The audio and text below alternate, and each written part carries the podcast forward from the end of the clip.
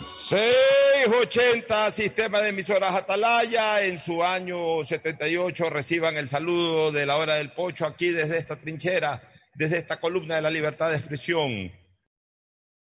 Por supuesto, honrando como todos los días las iniciales de su nombre completo, SEA, una radio seria, emotiva y altiva. Por eso cada día más líder, una potencia en radio y un nombre que ha hecho historia, pero que todos los días hace presente y proyecta futuro en el Dial de los Ecuatorianos. Hoy es martes primero de noviembre del año 2022. Primero de noviembre, arrancamos el penúltimo mes del año. Hubiese querido arrancar de otra manera. Venía preparado, o me acosté pensando en cómo iniciar este programa el día de hoy. Me acosté el día de ayer pensando en que iba a ser un arranque muy alegre, un, un, mes que lo hemos venido esperando ansiosamente, un mes muy futbolizado, que arranca incluso hoy con el primer día del mes, con las elecciones en el Club de Foremelec, luego el feriado más largo para culminar esta semana, siempre es agradable estar en un feriado, posteriormente cerrando el feriado, el primer partido de Liga Pro de la final, la siguiente semana culmina la Liga Pro, en medio de esta semana la definición de la Copa Ecuador y lo más lindo de todo, desde el 20 de noviembre, el arranque del Mundial con la presencia y además con el debut en el Mundial de Ecuador en el mismo partido inaugural. O sea, un mes maravilloso, un mes que yo lo iba a resaltar de una manera emotiva en este programa. Pero después de lo ocurrido en la madrugada de hoy, la emotividad se me vino al piso como dice el abogado Buenafón, mi querido amigo Roberto Buenafón, se me cae el alma al piso, señores, se me ha caído el alma al piso. Tengo el alma por los suelos en este momento. Un alma pisoteada, un alma llena de tristeza, un alma llena de indignación, un alma llena de temor, un alma que ya a ratos quiere irse por otros lados, por otros lares. Lo ocurrido el día de hoy, en la madrugada o en las últimas horas del día de ayer, en la noche, ya ni siquiera llaman a la reflexión, señores, ¿ya qué más vamos a reflexionar? Ya llaman a demandar una posición dura del Estado. Ya dejemos de ser un Estado monigote. Ya dejemos de ser un Estado ahuevado. Ya dejemos de ser un Estado dividido. Ayer se dio una cacería a dos policías en un patrullero, que es un crimen distinto al que habitualmente ha ocurrido. ¿Qué es lo que ha ocurrido ordinariamente? Policías que han perdido su vida en una confrontación, en una lucha, a veces desigual, que la hemos eh, nosotros eh, señalado, de que el policía demora más en usar su arma que el delincuente, todo lo que ustedes quieran. Pero ayer ya fueron a cazar policías, es decir, ayer ya atacaron a un patrullero, que evidentemente pues observaron y vieron que venían dos policías, ayer ya lo fueron a atacar. A ver, es el segundo hecho de esa naturaleza. El primero no fue a un patrullero, fue a un bien inmueble, el UPC, y ahí bajaron a una mujer policía. Este segundo caso es ya un patrullero. Además, acompañado el día de ayer de una serie de detonaciones de bombas, de carros bombas, en gasolineras todavía. En gasolineras se recomienda no prender un cigarrillo, peor es hacer explotar una bomba. Y en otros sitios más, en Guayaquil, en Esmeraldas. Señores, esto se fue de las manos. El país está agonizando. Estamos agonizando. Y lo triste es que lo estamos tratando en, los en las últimas horas de aliento. Lo queremos seguir tratando o aliviando con aspirinas. Con un presidente de la República que le da aspirinas a ese Estado que está moribundo. Con un poder legislativo que esconde las medicinas con una corte constitucional que cierra la farmacia para no poder buscar una medicina de mayor impacto. con una Corte Nacional de Justicia, con una justicia ecuatoriana que en lugar de medicinas le pone veneno al suero del moribundo. Qué pena, Ecuador. ¿Será acaso, será acaso que estamos llegando a esa fase final que alguna vez pronosticó, si no me equivoco, Marianita de Jesús, del que el Ecuador no desaparecerá por terremotos, ni por factores o fenómenos naturales, sino por las malas acciones de quienes tienen la responsabilidad de estar al frente del país. Y ojo, cuando se habla de estar al frente del país no se puede hablar solamente de un presidente de la República.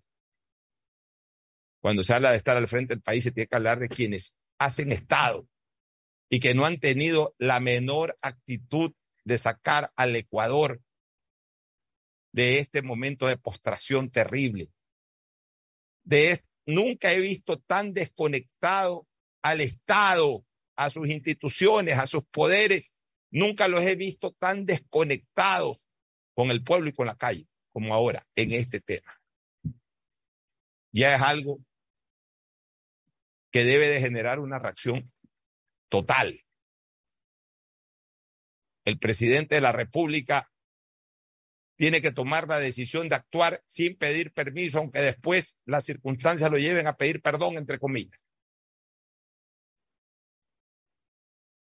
Es el, finalmente es él el jefe de la fuerza pública. La ciudadanía tiene que cerrar filas ante acciones judiciales o de los jueces constitucionales sobre este tema.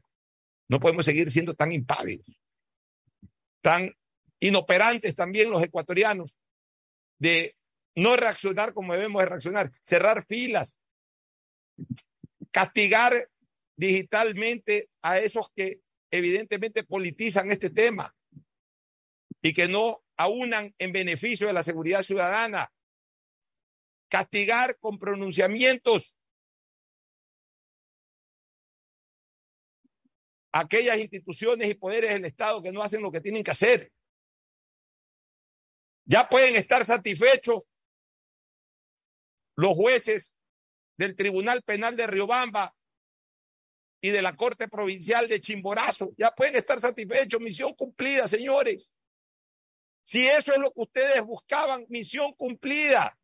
Los que condenaron al policía Olmedo, misión cumplida. Deben de celebrarlo como cuando hacen un gol que permiten obtener una Copa del Mundo en fútbol. Así deben de celebrarlos estos jueces todo lo que está ocurriendo, porque es lógico, es obvio, es más que evidente que ellos lo que buscaban con esa decisión en el tema del policía Olmedo era esto, dejar en total indefensión ya ni siquiera la ciudadanía, a los propios policías. ¿Y hoy quién acompaña en el llanto a la viuda o a las viudas de esos policías? Ah, porque cuando son viudas de policías no tienen el mismo valor de las lolas de hace 22 años. Cuando son madres de los policías no tiene ese llanto no tiene el mismo valor de madres o padres de delincuentes que salen protestando o lloriqueando la muerte de uno de ellos. Es que el llanto de un padre, de una madre, de un policía no, no vale, no sirve. El llanto de una viuda. Son policías relativamente jóvenes. El llanto de un hijo menor de edad o de una hija. Eso no significa nada para este país. No significa nada para los defensores de los derechos humanos. Los policías terminan siendo los policías acribillados, asesinados, victimados, ejecutados. Terminan siendo una estadística más. Mataron dos policías. Y un país que no se alarma porque abren fuego contra un carro de policía y matan dos policías y ya lo vemos como una noticia normal. Es un país que ya está en agonía. Me he extendido un poco en mi saludo, pero yo tenía que comenzar así. Porque es tanta la frustración y el dolor que tengo en mi alma, que como dije al inicio, tomando la famosa y célebre frase de Roberto Bonafón, se me ha caído el alma al piso. El saludo de Fernando Edmundo Flores Marín Ferflome y luego de Ricardo Ron Vélez aquí en hora del pocho. Fernando Flores Marín Ferfloma. Fernando Edmundo Flores Marín Ferfloma. Saluda al país. Fernando, buenos días. Buenos días con todo. Buenos días, Pocho. Buenos días, Ricardo. Y de ayer, la noche, la madrugada de hoy, se ha vivido una jornada de terror en aquí. Han habido atentados con explosivos, han habido dos policías asesinados. En Esmeraldas han cogido de rehenes a unos guías penitenciarios y les han amarrado explosivos en el cuerpo, amenazando con volarlos si es que se interviene en la penitenciaría del litoral. Eh, realmente es terrorífico lo que se está viviendo. Algo que hace tiempo veníamos nosotros diciendo que si no había una intervención fuerte y decidida del Estado ecuatoriano en combatir esto, cada vez sería peor. Hemos llegado ya a extremos increíbles. O sea, carros bombas al pie de una gasolinera, carros bombas cercanos a una cuadra o menos de, de UPCs. Y no sabemos qué va a pasar, porque seamos claro, o sea, la Policía Nacional, por más esfuerzo que haga, no está ni preparada ni equipada para combatir este tipo de acciones que nos están viendo, este tipo de enemigos, esta guerra que nos han declarado. Ecuador es, es un país al que le han declarado la guerra y que no ha respondido a esa guerra. Entonces está siendo poco a poco liquidado. No sé, no sé realmente hasta dónde vamos a llegar.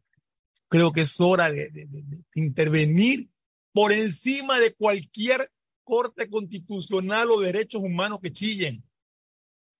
La seguridad y la vida de los ecuatorianos pesa más que eso.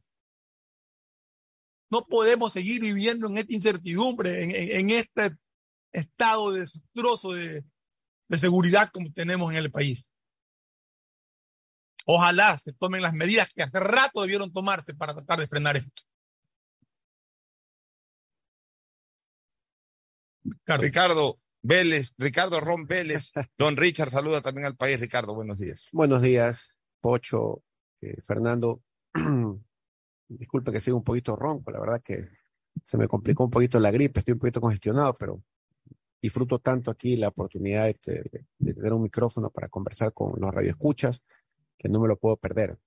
Antes que nada, un saludo fraternal pues a todos los centros de radioescuchas y sistemas Atalaya. Voy a hablar un poquito en voz baja para no presionar la voz. Eh, creo que es un día triste porque nunca creo que nos había pasado esto en historia contemporánea. Tantos atentados que definitivamente no son asaltos o no es delincuencia común.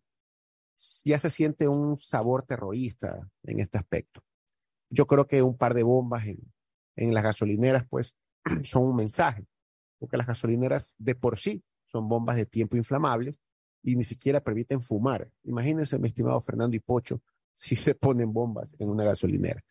Ya, y aparte, como que es mucha coincidencia todo lo sucedido tanto en Esmeraldas como en Guayaquil, que da a entender que es una estructura mucho más organizada que simples ataques eh, aleatorios, digamos.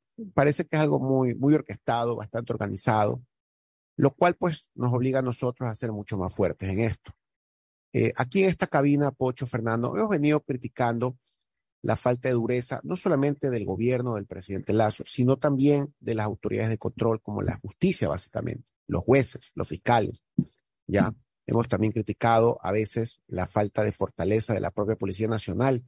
Yo recuerdo hace mucho tiempo atrás, Pocho Fernando, que cuando que mi papito me decía que cuando matan a un policía se venía una barrida de matanza de, de delincuentes porque nadie podía atentar contra la vida de un policía. Entonces yo ahorita me veo al espejo y me preocupo porque digo, mataron a quemarropa, ajusticiaron a dos policías que estaban creo que dentro de su patrullero. Entonces yo estoy esperando pues a ver las represalias de la policía. Que ya suman tres. Por, perdón, tres, sí. tres, ya. Con la chica. Porque yo me acuerdo que todo el mundo tenía miedo de, de herirlo, de cortarlo un policía por terror a la represalia del espíritu de cuerpo, que está bien, de parte de la propia policía, contra la delincuencia. Entonces, yo estoy verdaderamente asustado de que ahora han matado dos, tres policías. No nos olvidemos la chica, perdón, eh, la que tú mencionabas, la que falleció atentada en, un, en el retén de la Florida, ¿ya? Entonces, ya le perdimos el miedo a la policía, pero eso se vivienda, discúlpame, disculpen radio escuchas. Ya, entonces, ¿qué es lo que está pasando, Fernando Pocho? ¿Acaso ya la delincuencia le perdió el temor a la policía? ¿La policía va a bajar los brazos? ¿La policía se va a rendir? Yo puse un ejemplo muy claro en esta cabina, no solamente en tu programa aquí de la hora de Pocho, sino también en Calor Político. A mí no me gustó lo que sucedió en Esmeraldas cuando el comandante de la zona 8 eh, dijo unas verdades muy duras respecto a la situación de Esmeraldas. Entre esas, que no podían hacer una requisa en la cárcel de Esmeraldas desde hace ocho meses atrás, porque no le enviaban 800 policías para la requisa. Él no dijo, pero claro, yo sí lo dije, hubo 1.300 policías para proteger el Estadio Monumental en una final de Copa Libertadores, y está bien, ya nadie puede negar los beneficios que, colaterales que trajo que una final de, de América se disputa aquí en nuestra querida ciudad. Pero a mí no me gustó lo que sucedió que el capitán Juan Zapata, en vez de ir a Esmeraldas con 800 policías y requisar la cárcel de Esmeraldas, ya, y haber hecho un golpe de efecto de fortaleza y de respeto a, a la delincuencia, lo que hicieron fue lo, y de apoyo a sus inferiores, lo que hizo el capitán Juan Zapata es ir a desmentir al comandante nacional de la zona 8 de Esmeraldas y a los dos días lo votaron y lo removieron. Entonces yo digo, ¿qué está pasando? O sea, vamos a, a meter la mugre bajo la alfombra. O sea, vamos a empezar a, tirar cortinas de humo, vamos a llenarnos de niebla para no ver lo que está pasando. Discúlpeme, Capi Zapata, porque así le dicen, así es su cuenta de Twitter. Usted está equivocado. Usted debió haber ido a Esmeraldas a apoyar a su comandante zonal y haber hecho la raquiza en Esmeraldas. Y quizás, quizás no estuviéramos lamentando en este momento que se han secuestrado a los guías penitenciarios de Esmeraldas y que la policía no sabe cómo levantar ese secuestro. Increíble lo que está pasando. Son tres son tres policías atacados alevosamente, abiertamente. Oye, qué grave es lo del coche bomba en la gasolinera de Pascual. Qué grave. Atentando contra todo principio de seguridad. Llamemos a esto seguridad industrial también. Porque poner un coche bomba en una gasolinera, imagínense ustedes, el piso de la gasolinera el piso de la gasolinera es altamente inflamable porque los tanques de gasolina están abajo. No te dejan fumar, Pocho. Los tanques de gasolina no es que están, por Dios, pues no es que están en, en, en, en algún tanque elevado. Están los tanques de gasolina donde se almacenan la gasolina en las gasolineras están justamente debajo del piso, o sea, en cisterna. Hacer explotar un coche bomba en una gasolinera. O sea, la pretensión era de repente que se incendie, que se prende en llamas toda esa gasolinera con el compromiso si de, de, de, de, vidas humanas y todo. O sea, ¿Qué pasa? En esa gasolinera, que debería de haber, no sé, pero entonces habrá cámara. Que si hay sí. cámara se podrá determinar quiénes, Fernando, en qué se, momento dejaron ese vehículo el, el, el, el de, la detonación de la bomba se la, se la ha podido ver en televisión. En televisión, sí, han pasado. O sea, yo no sabía si estaban grabados. Pero sabes una cosa, Fernando. Cámara. ¿Sabes pero, una cosa? Pero una cámara que, colocada ahí permitiría determinar en qué momento dejaron ese vehículo y posiblemente identificar a alguno de los que participaron del hecho. ¿no? Mira, yo voy a poner gráficamente cómo yo siento esta cuestión. Cómo yo siento esta cuestión. La voy a comparar, quizás la comparación es mala, pero la voy a comparar con la época escolar de uno especialmente, o colegial. Por lo menos así era en nuestra época, no sé si en tu época un poquito más atrás, Fernando, no sé si en la época de Ricardo un poquito más, más para el presente en relación a la mía. Pero yo recuerdo que cuando uno se portaba mal en clases, el castigo era llevarte al rectorado. El castigo menor. El castigo mayor era expulsar del colegio. También dependiendo de la falta. ¿Sí se acuerdan? Sí. ¿Ocurría en tu época eso? que cuando Yo, en la época de Dositeo, ¿dónde te llevaba Dositeo? Eh, bueno, en mi época el profesor tenía atribuciones para castigarte, pero te mandaban a la inspectoría. Ya, a la inspectoría. En tu A época, allá en el Cristóbal Colón, este, Ricardo, Sí, claro, por supuesto. ¿a dónde te llevaba? A la inspectoría o me expulsaron. Inspectoría. Ya, a mí me llevaban al rectorado en la escuela moderna. Cuando nos portábamos mal, la primera sanción era nos expulsaban de clase y nos ponían contra la pared al pie de la misma O sea, que en el colegio había rector, inspector de primaria e inspector Ya, de secundaria. en- en- yo te hablo inspector. en la escuela. En la escuela moderna, a mí, eh, a mí algunas veces y a todos los chicos que nos portábamos mal, se molestaba la profesora por un mal comportamiento afuera Hart o afuera fulano o sutana, era, era escuela mixta, Ahí, entonces ya sabíamos nosotros que teníamos que salir de, del aula, pero no irnos al recreo, nada. Y, nos parábamos mirando hacia la pared, ahí, pero ahí afuera. Y entonces era bochornoso, porque igual la gente transitaba por eh, compañeros de otras aulas, padres de familia, lo que sea que transitaban por ahí, veía, lo expulsaron. O sea, era, era un tema bochornoso. La segunda sanción, ya cuando querían ser un poquito más drásticos, te vas al rectorado. Entonces ahí ya estaban Micharo, Mejobril, siempre estaba uno de turno, entonces ya uno llegaba castigado ahí, ya la Micharo lo, lo recibía uno con, con cara de circunstancia, cara de brava, ¿qué te pasó? ¿Te das cuenta? Tenía terror a la Micharo, a la mía Odil, la mamá de Guido Chiriboga, que era la rectora, correctora de, la escuela moderna en esa época. En la moderna no recuerdo caso de expulsión, en el Javier sí.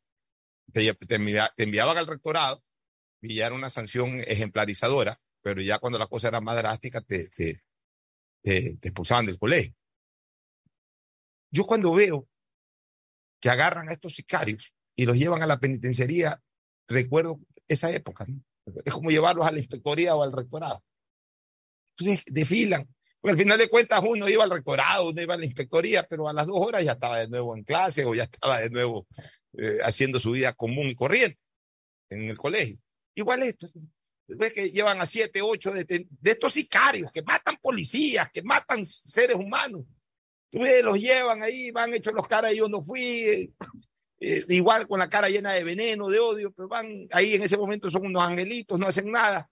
Los embarcan en un carro, los llevan a un, a un juzgado, a veces hasta los aflojan ahí mismo, si no los meten y después los sacan. Y ahí, ahí acabó todo. Y entonces esos mismos están de vuelta que vienen con nuevas instrucciones, a veces con nuevos jefes, a veces son aislados, pero terminan ya adentro incorporándose a las bandas. Y en lugar de regresar regenerados, regresan más endemoniados, más endiablados, más peligrosos. Y esa es la política, esa es la política de seguridad que tenemos en el país. No avanzamos para nada. Seguimos en lo mismo. Se dan ciertos golpes. Se detiene por ahí cargamento de droga. Se detiene por ahí a una banda X, Y, Z, a un grupo de cuatro, cinco, seis, ocho. Pero todo sigue igual, señores. En definitiva. Se y a la semana ya están libres. En definitiva, la delincuencia en el Ecuador no le teme al Estado, al contrario, la desafía y cada día más abiertamente. No le teme a la justicia no le teme a la fuerza pública, no le teme a la ciudadanía. Yo diría a las tres cosas las detesta. Pocho, perdón, no le teme a la muerte, porque cuando tú matabas a un policía a sangre fría, había represalias. Pero es que, eh, Ricardo, es que no le teme, es que como no tiene ese temor, porque sabe que eso no va a ocurrir, por eso que no le teme, porque el día en que, porque sí le temen a la muerte, porque los delincuentes eh, obviamente son tan aferrados a la vida como los que vivimos el día a día, o sea, a nadie le gusta morirse. No los creas tan valientes a los delincuentes. Lo que pasa es que ellos saben que tienen en este momento la hegemonía armada, que ellos dominan el escenario nacional. Hace rato hemos venido diciendo que la delincuencia, la estructura delincuencial que es extraordinaria, domina a la estructura ordinaria de seguridad del Estado. Y no hace nadie nada para que eso se invierta. Y al contrario, cada día es peor. Cada día es peor. Hoy ya estamos viviendo peores momentos que hace un año cuando estábamos alarmados. Y hace un año ya estábamos viviendo peores momentos que antes de la pandemia, cuando también estábamos alarmados. Y antes, de antes y de antes también se venían dando casos y esto iba creciendo, creciendo y nadie lo detuvo. Y nadie lo ha enfrentado.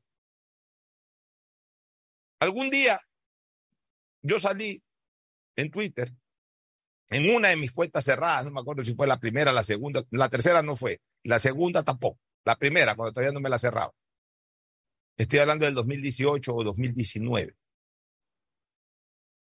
Yo salí con un Twitter felicitando al policía aquel en Quevedo, que llega en una motocicleta, ve que un delincuente estaba asaltando a su familia, lo neutraliza y en el momento que lo está esposando, lo tiene en el piso, le mete un par de patazos.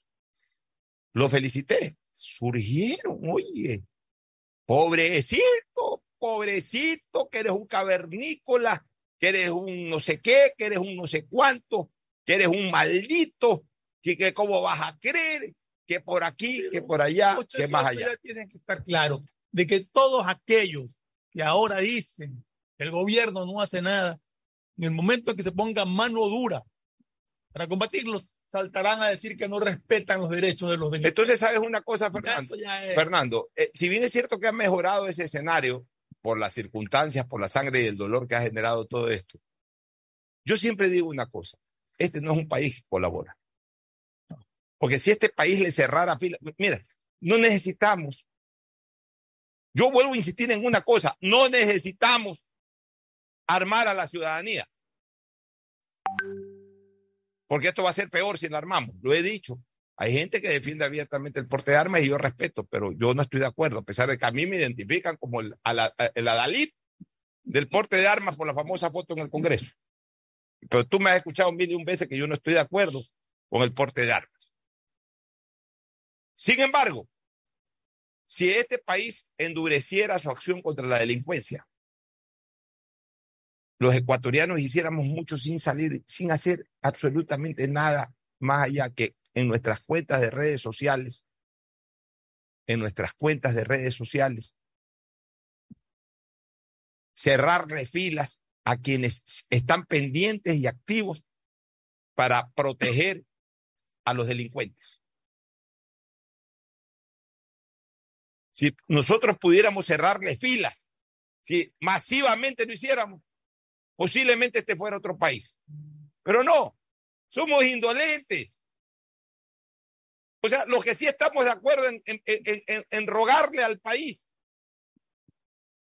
que nos proteja de verdad. Cuando eso llegase a ocurrir y comiencen a llover las críticas por una posición más dura, esos no van a, no van a decir nada, no se van a sumar, no van a cerrar filas, no van a multiplicar su respaldo en proporción mayúscula a quienes seguramente se iban a salir a defender a las corrientes delincuenciales. Y entonces, claro, se va a vender una idea de que el país rechaza eso. Y entonces, claro, quienes toman las decisiones, a mi manera de ver, también equivocadamente, porque no tienen que actuar de acuerdo a lo que dicen las corrientes sociales, sino de lo que verdaderamente necesita el país, terminan retrocediendo. No, señores. Necesitamos un país unido que respalde y proteja, que respalde y proteja las acciones de seguridad ciudadana. Pero también necesitamos autoridades que hagan sentir el poder del Estado, autoridades en la función ejecutiva, autoridades en la función legislativa, autoridades en la función judicial, autoridades en la función eh, eh, eh, constitucional, autoridades en la función de seguridad ciudadana, de la fuerza pública. Necesitamos que el Estado hable un solo idioma y no que siga siendo una torre de Babel, que es lo que en este momento el Estado ecuatoriano se ha convertido en una torre de Babel. Y esto ya es absolutamente inaguantable, mi querido Fernando y, Ricardo, un saludo a un queridísimo amigo que está en la sintonía, que te vas a alegrar de escuchar su nombre y nos está escuchando, Fernando. El señor Don Miguel Baduy Aguat. un abrazo enorme para Miguel. Qué barbaridad los tiempos que tengo noticias de Miguel. Espero muy pronto podernos reunir a conversar. Bueno, alguna cosa final sobre este tema. Vamos a entrevistar en la segunda parte del programa vamos a entrevistar al, al candidato a la alcaldía por Revolución Ciudadana, don Aquiles Álvarez, abriendo hoy un foro de candidatos a la alcaldía de Guayaquil. Mañana estaremos presentando la entrevista en cadena que hace la alcaldesa y también candidata Cintia Viteri. En algún momento va a estar Cintia también personalmente ya directamente con nosotros. Vamos a invitar en el transcurso de estos días y de la próxima semana. Estos días ya no tanto porque Mañana miércoles acaba la semana, pero la próxima semana vamos a invitar a Jimmy Jairala y vamos a invitar por lo menos a, Pedro Pablo Duarte y a uno o dos candidatos más a la alcaldía para cerrar también el ciclo de candidatos a la alcaldía de Guayaquil ya hemos entrevistado a los candidatos a prefecto del Guayas. Creo que por ahí cometí un, un lapsus de alcalde del Guayas, no, alcalde de Guayaquil. Y prefecto del Guayas. Y luego estaremos entrevistando a los alcaldes del Guayas, que es otra cosa, a los candidatos a alcaldes de la provincia del Guayas, Los de distintos cantones. Estaremos entrevistándolos eh, por ahí en, en su debido momento. Aquí le vamos a abrir micrófonos a todo el mundo. ¿Algún punto o criterio final sobre este tema? Bueno, mi estimado Pocho, eh, que se tomen las acciones adecuadas, que el capitán Zapata asuma esta enorme responsabilidad y que le dé un golpe de efecto a la ciudadanía de que la seguridad del país esté en buenas manos. Ojalá que no nos estemos lamentando ni decepcionando posteriormente. Y otra cosa muy importante, Pocho, nosotros somos seres humanos comunes y corrientes. No podemos seguir hincando la delincuencia desde estos micrófonos. Pues ya con esto ya hasta me da miedo comentar los temas. Ya yo siempre repetía que quería que por favor quemen la droga, pero ya con esta situación de inseguridad, pues lamentablemente vamos a tener que guardar absoluto silencio. Si esto continúa de esta manera, porque ya nosotros tenemos familias, nosotros tenemos nuestro trabajo, nosotros tenemos nuestro día a día y, si esto continúa nos puede tocar a cualquiera de nosotros cualquier situación gravísima. Esperemos que no, pero estamos expuestos y qué más queda. Es- esa es la ingrata tarea también de comunicar, no todo es felicidad. Este, nos vamos a ir a una pausa, quizás rapidito. Mañana podríamos ampliar un poco más. Este, el presidente de la República ya finalmente eh, presentó tres nuevas propuestas Tres a la, más, ¿no? a la Corte Constitucional para que entren en el paquete hasta el momento de ocho preguntas, que de dar paso a las tres ya serían once preguntas. Once preguntas. La primera pregunta, ¿está usted de acuerdo con destinar los valores comisados de las infracciones de lavado de activos, terrorismo y su financiación, trata de personas, tráfico de migrantes y delitos relacionados con sustancias sujetas a fiscalización a programas de educación con énfasis en niñez y adolescencia, reformando el artículo 55 del COIP de acuerdo con lo previsto en el anexo 1? El artículo 55 del COIP lo estuve revisando y tiene que ver más bien con la acumulación de penas. No sé qué tenga que ver con el tema este de, de los valores comisados. Ahí tiene que ver con otra pregunta que hay ahí. No, pero en la primera pregunta Yo está digo, pero hablando, tiene que ver con otra pregunta que está ahí, no con, no con eso. por lo menos es lo que estoy leyendo aquí en, en, en el diario, de las tres preguntas y, y vi que está involucrado el artículo 55 del COIP en la primera pregunta.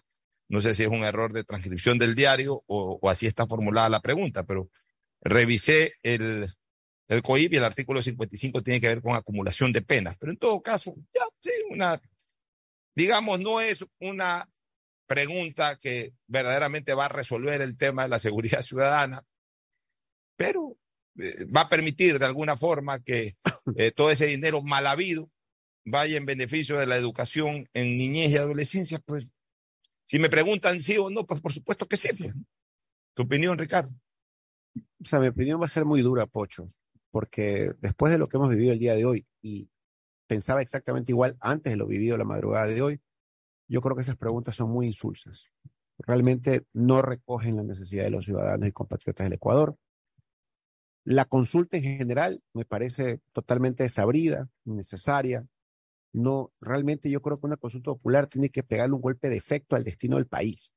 Que tumbaron la pregunta referente a eso. Claro, o Pero, sea, pero no han hecho ninguna repregunta, no no han re- modificado yo- como para yo- más yo- bien ir por ese lado, que es lo que hoy necesita sí, el país. pues, o sea, porque yo lo que necesito es militares, policías, ataque, Están pidiendo que solo haga vía Ya. reforma. pero realmente esa- esas reformas, y insisto, insisto, que me perdone don Francisco Jiménez, lo sigo viendo tan solo, Pocho Fernández. Lleva las preguntas una carpeta manila bajo el brazo, el chofer lo deja ahí, se baja a la secretaría. Lo veo tan solo cuando una consulta popular debe ser un golpe de efecto del gobierno en pleno. Debe haber un respaldo del gobierno en pleno. Todos los ministros deberían estar en todos los medios de comunicación defendiendo la consulta de su gobierno que forman parte. Y yo lo veo a Francisco Jiménez soli- solito, con una carpeta manila bajo el brazo y defendiendo lo indefendible, él solo. Nadie se pronuncia por esa consulta. Bueno, vamos a la segunda pregunta. ¿Está usted de acuerdo con tipificar el delito de extorsión por delincuencia organizada, lo que llamamos eh, o mal llamamos vacunas, para que se sancione con pena privativa de libertad de 7 a 10 años a quienes obligan a efectuar negocios con intimidación por pertenecer a un grupo de delincuencia organizada, reformando el Código Integral Penal de conformidad con el anexo 2? Pero castigar a los Es que ahorita creo que es de 3 a 5 años. Pienso que suba de 7 a 10. y, realmente ese tipo de acto delictivo no debería ser de tres a cinco años porque, porque es un delito mayor, en efecto. O sea, es un delito mayor, no un delito cualquiera, no es una vil estafa. O sea, aquí se confunden las cosas, ¿no? O sea, el chantajista que va a la fuerza a decirte si no me pagas, eh, te, pongo una bomba o, o, o, te secuestro un familiar o, o te disparo a, tu casa o hasta incendio el negocio. te incendio el negocio o hasta, eh, eh, hasta te elimino físicamente. Quien hace eso, finalmente lo haga o no lo haga, finalmente lo haga o no lo haga, no está incurriendo en un delito de estafa, pues está en un delito criminal, en un delito de sangre, en una intimidación grave. Una cosa es la estafa. Una cosa es que yo te, te, cuenté y, me lleve tu plata, estafa, afectando tu patrimonio. Una cosa es de que por último te intimide, ¿sabes qué? Si, si, no me, si no me pagas un helado, aquí mismo te saco la madre. Eso es otra cosa. Pero no esto que está ocurriendo y que además ya responde a un plan organizado delincuencial. Entonces, si esto, si esta pregunta significa incrementar esto, pues hay que incrementarlo. Yo diría que también hay que votar que sí. Y la última pregunta, ¿está usted de acuerdo? Eh, ¿Alguna opinión, Ricardo, sobre esta pregunta? Bueno, Pocho, o sea, el problema no está en incrementar la pena o variar el delito o reforzar la pena. El, problema está en la justicia. ¿Por qué no, por qué no suprimimos la ley de reducción de penas? ¿Ya? O sea, en vez de incrementar la pena, suprimamos la ley de reducción de penas, porque los delincuentes se escapan o, suprimamos ciertas garantías constitucionales para ciertos delitos. Eso me parece a mí como va mucho más importante. ¿De qué me sirve a mí que de 7 pase a 15 años la pena? Si los delincuentes salen al día siguiente porque no hay pruebas o porque no es suficiente lo que la policía aporta. Es una buena reflexión la tuya, supuesto, pues el problema, está, el problema no está en las sábanas, como el problema es mucho más de fondo. Ya, hay que darle garantía a los jueces, a los fiscales para que puedan ejercer sus acciones. Y la tercera pregunta, ¿está usted de acuerdo con brindar una deducción adicional del 100% en el cálculo de la base imponible del impuesto a la renta para quienes emplean a personas de 45 años o más, reformando la ley de régimen tributario interno de conformidad con el anexo 3? Habría que leer también los anexos. Yo siempre estaré de acuerdo en estimular la apertura de plazas de empleo. Y siempre he pensado que es por vía precisamente de deducciones o de reducciones del impuesto a la renta. En el sentido de que una empresa o un empleador en términos generales tenga la posibilidad de pagar menos impuestos a la renta en la medida que incremente considerablemente las plazas de empleo y especialmente abra espacios a discapacitados o a personas que superen los 50 años de edad, que generalmente son marginados de, la fuerza laboral. Que realmente aquí cuando tienes ya 45 años o más ya y no tienes tu profesión propia, o sea, tu, eh, eh, vas a buscar trabajo y, no, no, no, ya, ya no, ya estamos, necesitamos gente joven. Realmente una persona de 45 años e incluso personas superando los 65, los 70 años, intelectualmente están preparados para, para muchísimas funciones dentro de una empresa. Y sin embargo se los menosprecia y no se les quiere contratar. O sea, yo creo que una, en ese sentido creo que es una buena medida. ¿Tu criterio? Bueno, la verdad que es loable que se pretenda darle un beneficio tributario a las empresas para, para darle mayor posibilidad de, opciones de, trabajo a la gente mayor de 45. Yo soy un mayor de 45 y, y sería fantástico que una empresa vea un beneficio tributario para contratarme. Pero yo en términos generales, Pocho Fernando, eh, considero que de por sí hay temas mucho más importantes y valiosos para el Ecuador en estos momentos. Muy bien. Es que eso, eso no, estamos analizando ya lo que se presentó, o sea, lo otro ya sabemos que que, la pregunta principal de todas, a uno, se la tiraron abajo, que era mm. el ancla de, esta consulta popular y que era lo que la ciudadanía esperaba. Bueno, vámonos a una pausa y después de la misma retornaremos con nuestro primer invitado a la alcaldía de Guayaquil, de, primer invitado candidato a la alcaldía de Guayaquil en este ciclo que abrimos, que es el candidato por Revolución Ciudadana Aquiles Álvarez. Mañana estaremos retransmitiendo en nuestro programa la cadena eh, que hace la alcaldesa y candidata también a la alcaldía Cintia Viteri. Y posteriormente en algún momento la vamos a tener personalmente también a Cintia. Y por supuesto, pues la próxima semana estaremos invitando a Jimmy Jairala, a Pedro Pablo Aduar y a uno o dos candidatos más a la alcaldía de la ciudad de Guayaquil. Pausa y volvemos. El siguiente es un espacio publicitario apto para todo público. Siga, siga. Señora, espere, no me empuje. Siga, siga. Qué pesadilla más fea. Ojalá existiera un lugar donde no te estén diciendo, siga, siga. Lo mismo que tu banco, pero aquí. ¿Existe un lugar como un banco, pero sin el siga, siga? Lo mismo que tu banco, pero aquí. Y se puede depositar y retirar como en el banco. Tu banco aquí. Lo mismo que tu banco, pero aquí. Encuéntralos en tu tienda, cyber o farmacia más cercana. Lo mismo que tu banco, pero aquí. Banco del Pacífico. Alcaldía informa que ya puedes registrarte al programa Generación Digital. Si eres estudiante de primero de bachillerato, décimo y noveno año de colegio fiscal o fiscomisional, ingresa a www.generaciondigitalgye.com y regístrate para que puedas acceder a una de las tablets que la alcaldía te obsequiará para que estudies y te conectes al futuro. El bienestar de la gente se siente. Alcaldía de Guayaquil. Autorización número 609. CNE, elecciones 2023. La CNTEP tiene como objetivo ser la principal proveedora de telecomunicaciones del país, con la oferta más competitiva del mercado, acceso, conexión, servicios de calidad y visión social.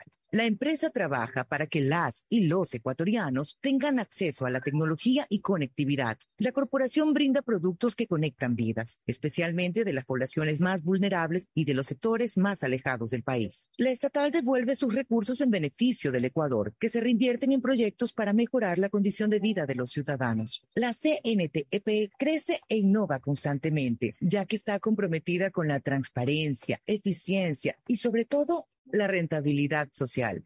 Trabajamos por mantener los servicios bajo condiciones de calidad que aporten a reducir la brecha digital, al bienestar de las personas y a afrontar los retos que el futuro nos depara. Autorización número 73. CNE, elecciones 2023. Asunéis dentro y fuera de la cancha con Bet593.es. Diviértete y gana con pronósticos en tenis y miles de eventos deportivos. Bet593.es, sponsor oficial de la Federación Ecuatoriana de Tenis, con el respaldo de Lotería Nacional. Aplican condiciones y restricciones. Bet593.es. Lo viven ellos, lo juegas tú. Diccionario de la Real Academia de la Electricidad. Lámpara. Adjetivo calificativo. Usuario que hurta energía y equipos eléctricos. Persona que reconecta el servicio por su cuenta luego de un corte por deuda. Cliente que intenta evitar los cortes con coimas. Usuario que es testigo de estos actos y no denuncia. Ser lámpara significa más de lo que crees. Evita que tu vida se detenga por gente lámpara y denuncia al 1-826-3537 o al 911. Con CENER EP, tu vida sigue. Gobierno del Encuentro. Guillermo Lazo, presidente.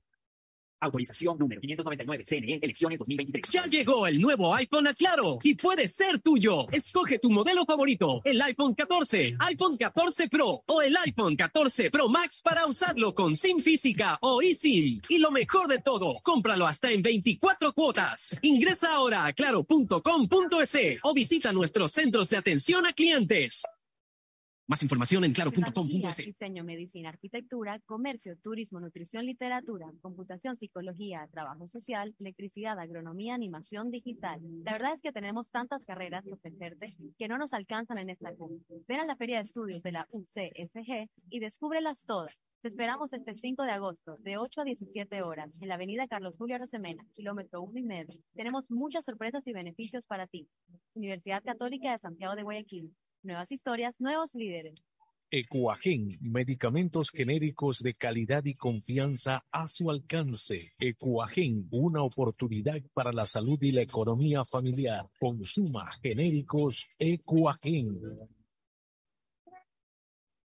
Viaja conectado con Internet a más de 150 países al mejor precio con el chip internacional Smart SIM de Smartphone Soluciones.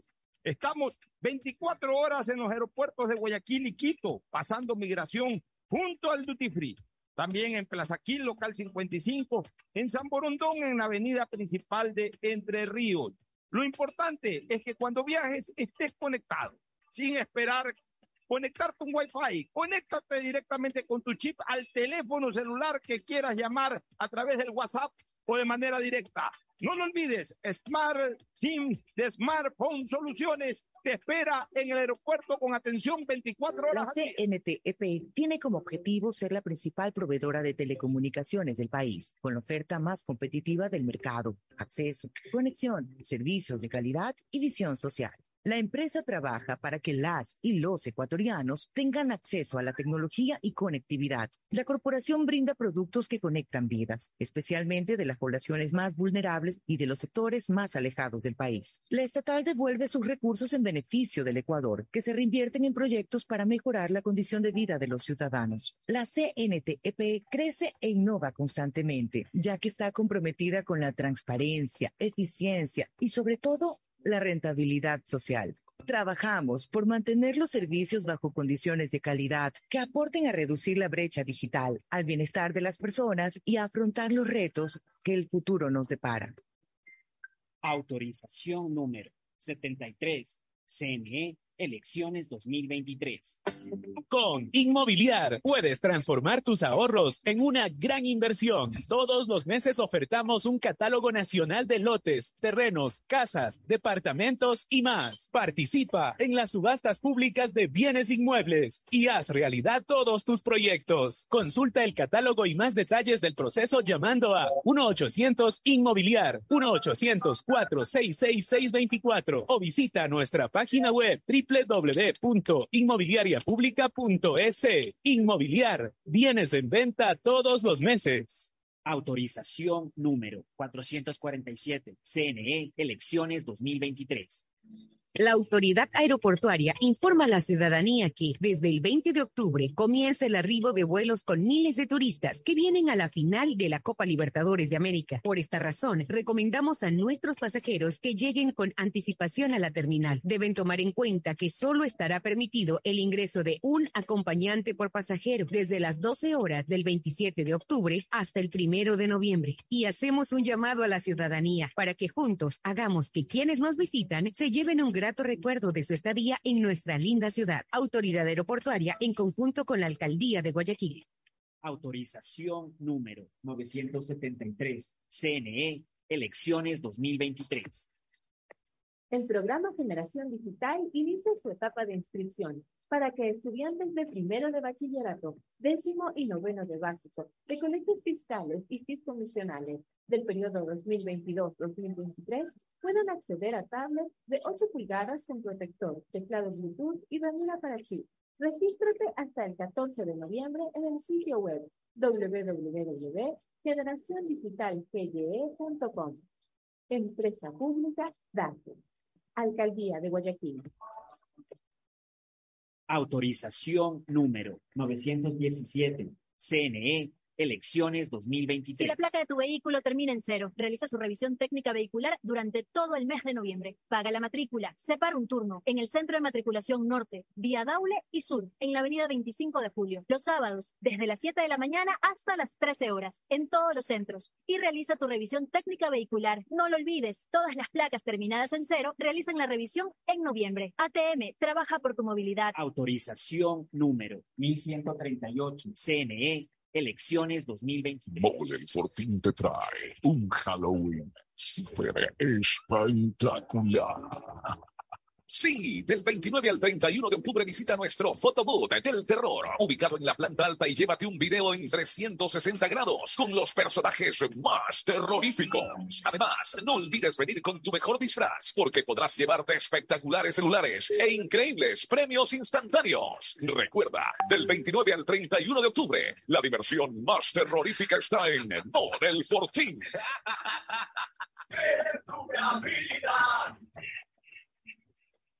La mejor calidad, mucho resistente para toda la vida.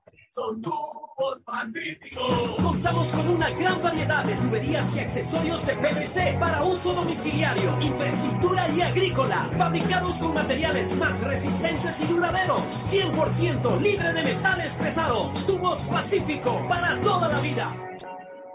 El deporte es bienestar. Por eso la alcaldía te invita a ser parte de sus cursos de fútbol en las categorías de 5 a 17 años. Juega, aprende y cumple tu sueño de ser un campeón. Para inscripciones, contáctate los siguientes números. Porque el bienestar de la gente se siente. Alcaldía de Guayaquil. Autorización número 3121. CNE, elecciones. A ese negro es mejor nunca tener que escuchar. Porque cada motor es diferente. Desde hace 104 años, Lubricantes Cool mantiene la más alta tecnología y calidad en línea de aceites para motores a diésel y gasolina.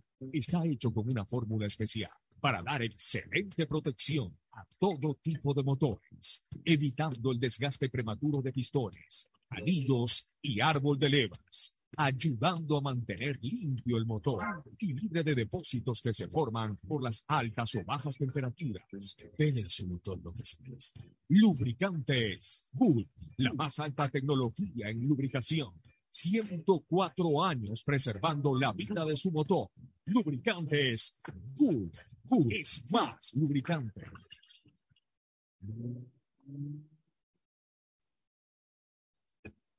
Fin del espacio publicitario.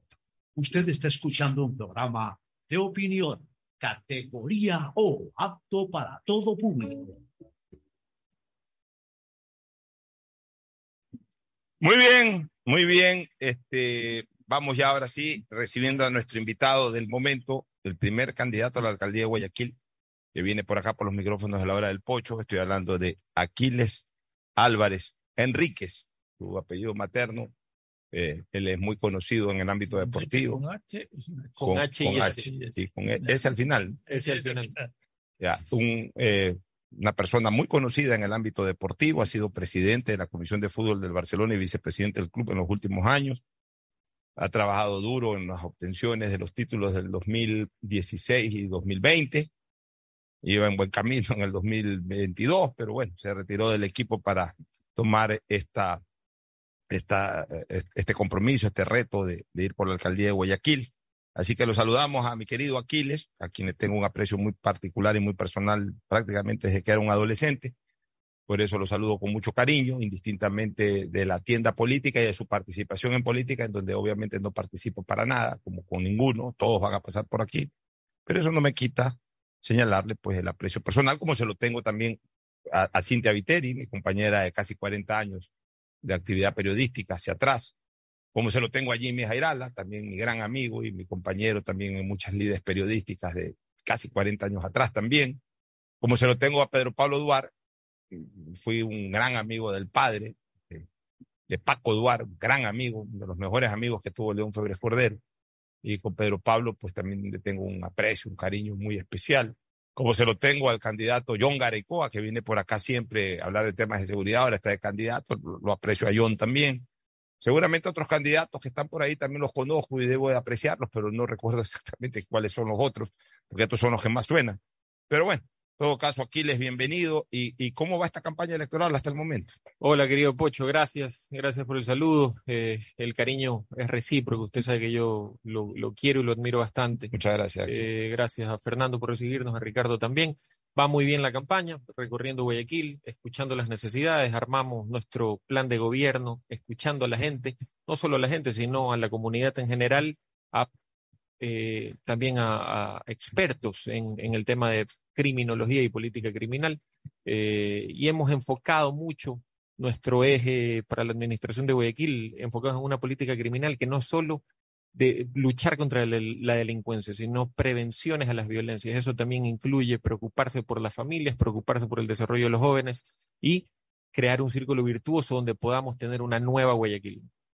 Bueno, y dentro de eso, ¿qué planes específicos tienes en tu candidatura para la alcaldía? En temas Bueno, viales, en temas sociales, en temas de siempre- seguridad. Yo siempre reconozco Pocho porque no se puede tapar el sol con un dedo. Yo, eh, usted sabe que mi abuelo fue un gran amigo de León Férez Cordero, fue un gran amigo del ex alcalde Jaime Nebot. Tengo hasta algunas experiencias personales con ellos y fueron unos grandes alcaldes. La gente los recuerda con cariño. Eh, O sea que si usted es alcalde de Guayaquil y tiene que rendirle homenaje a León Nebot, se lo rinde. Pero por supuesto. Totalmente de acuerdo. Eh, Yo, yo no llego con odio. Así mismo. Además, tú tienes por qué tener odio contra Por supuesto, nada que ver. Incluso mucha gente me dice, no, que van a llegar y van a votar a todos. ¿Por qué? Si la gente que trabaja con responsabilidad, con sentido de pertenencia, con profesionalismo, va a seguir trabajando en el municipio, eso sí. Si es que hay pipones o vagos, los vamos a sacar. Eso es otra cosa. Lo mismo con los contratos adquiridos del municipio. Yo soy empresario, lo que más busco es seguridad jurídica. ¿Por qué vamos a romper contratos? Vamos a sentarnos si es que hay que ajustar algo, recolección de basura con más frecuencia en el Guasmo, qué sé yo. Todo eso se puede conversar, pero no podemos mandar un mensaje de que nosotros llegamos con odio o que llegamos a despotricar en el municipio ni nada por el estilo. Queremos una nueva Guayaquil, no es en contra de una persona ni nada por el estilo, es en contra de lo que ha pasado últimamente. Eh, yo creo que la actual administración recibió una administración caminando y con una estructura importante y que hoy lamentablemente por causa del tiempo, por causa de la vida, necesita una nueva planificación. Referente a los temas que usted me pide que cuente, referente a las propuestas, eh, la metrovía nació bien. Hoy hay que restaurarla en todos los aspectos. Hay que volverse a sentar. Por ejemplo. Hay que volverse a sentar con los transportistas para revisar tarifas. Ha recibido tres, tres salvatajes económicos que suman casi 10 millones de dólares. La fundación de la metrovía está eh, liquidada. Hoy la maneja la ATM.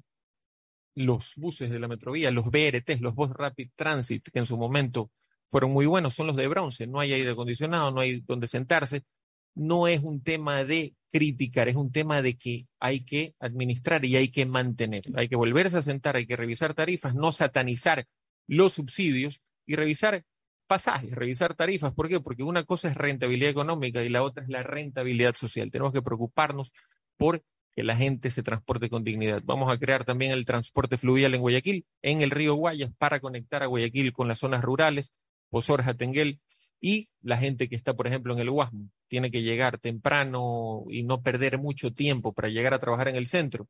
Desde la playita del Guasmo puede llegar a 10 minutos al centro de Guayaquil. Pero si hubiera, si hubiera esclusa. Es Si hubiera la habilitación de lo que se llamaba antes las esclusas, que es lo que conecta el estero con el río Guay. Pero es que con el estero no podemos, no, el estero tiene un grave problema todavía por todo lo que está pasando en el estero. Una cosa es el río Guayas. Nosotros estamos proponiendo transporte fluvial solo en el río Guayas, con planificación bien hecha. No podemos involucrarnos en el estero todavía, Pocho, porque ese, el estero sí es un, un problema grave que no ha, no ha tenido una solución integral después de mucho tiempo en Guayaquil, ¿no? Preguntas de Fernando y de, de Ricardo. pregunta que incluso me, me la pidieron que te la haga. ¿Cuál es el tema con las inundaciones de Guayaquil? ¿Qué es lo que piensan hacer para, para, qué piensan hacer para evitar que se dé tanto Bueno, eh, el Banco Mundial hace algún tiempo, en el 2013, si no me equivoco, des- identificó a Guayaquil como la tercera ciudad después de Cantón, China, y New Orleans en Estados Unidos, con un alto índice de, de preocupación por lo que se vienen las inundaciones en Guayaquil. Esto, según el Banco Mun- Mundial, iba a afectar al 1 punto y pico por ciento del Producto Interno Bruto de Guayaquil, que eh, en cifras son más o menos 3 mil millones de dólares. Para, a- para corregir eso, nosotros vamos a aplicar las recomendaciones de la CAF que hicieron en el 2017 y que nunca las aplicaron en Guayaquil, Guayaquil Florido, Guayaquil Cielo Florido, que es eh, cambiar todas estas redes obsoletas, y Guayaclim, con M al final, no clean de limpieza, sino el observatorio Guayaclim, que es para prevenir los problemas climáticos que se pueden venir a Guayaquil, y lo vamos a aplicar creando una ordenanza municipal para mitigar todos estos problemas. Eh, es preocupante lo que se viene en Guayaquil en el, en el corto, mediano plazo referente a las inundaciones. Tenemos una ciudad, no sé si la palabra exacta sea impermeable, pero llueve un poquito y nos inundamos todos. Eh, el problema que se viene con las inundaciones en Guayaquil es grave, pero tenemos las soluciones. Las recomendó la CAF, no las han aplicado. Lamentablemente esta administración las dejó pasar. Nosotros sí las vamos a aplicar. El agua tibia está inventada, es cuestión de voluntad, es cuestión de tomar la decisión y lo vamos a hacer. Ricardo. Bueno, te- te felicito antes que nada. Eh, me parece que eres un rostro nuevo dentro del correísmo. Eh, tienes que ganarte la confianza de los ciudadanos. Tienes contigo el voto duro del correísmo y debes captar el voto blando del correísmo. Y te deseo lo mejor si es que llegas a la alcaldía. Gracias. Yo como guayaquileño adoro mi ciudad. Creo que funciona bastante bien, como tú lo has comentado al inicio de tu exposición. Creo que ha habido un gran impulso de, desde la época de Férez Cordero, pero aún falta muchísimo por hacer, Aquiles. Por ejemplo, en el tema de la, de la metrovía, que es fundamental porque por ahí se transporta la gran mayoría de ciudadanos de Guayaquil.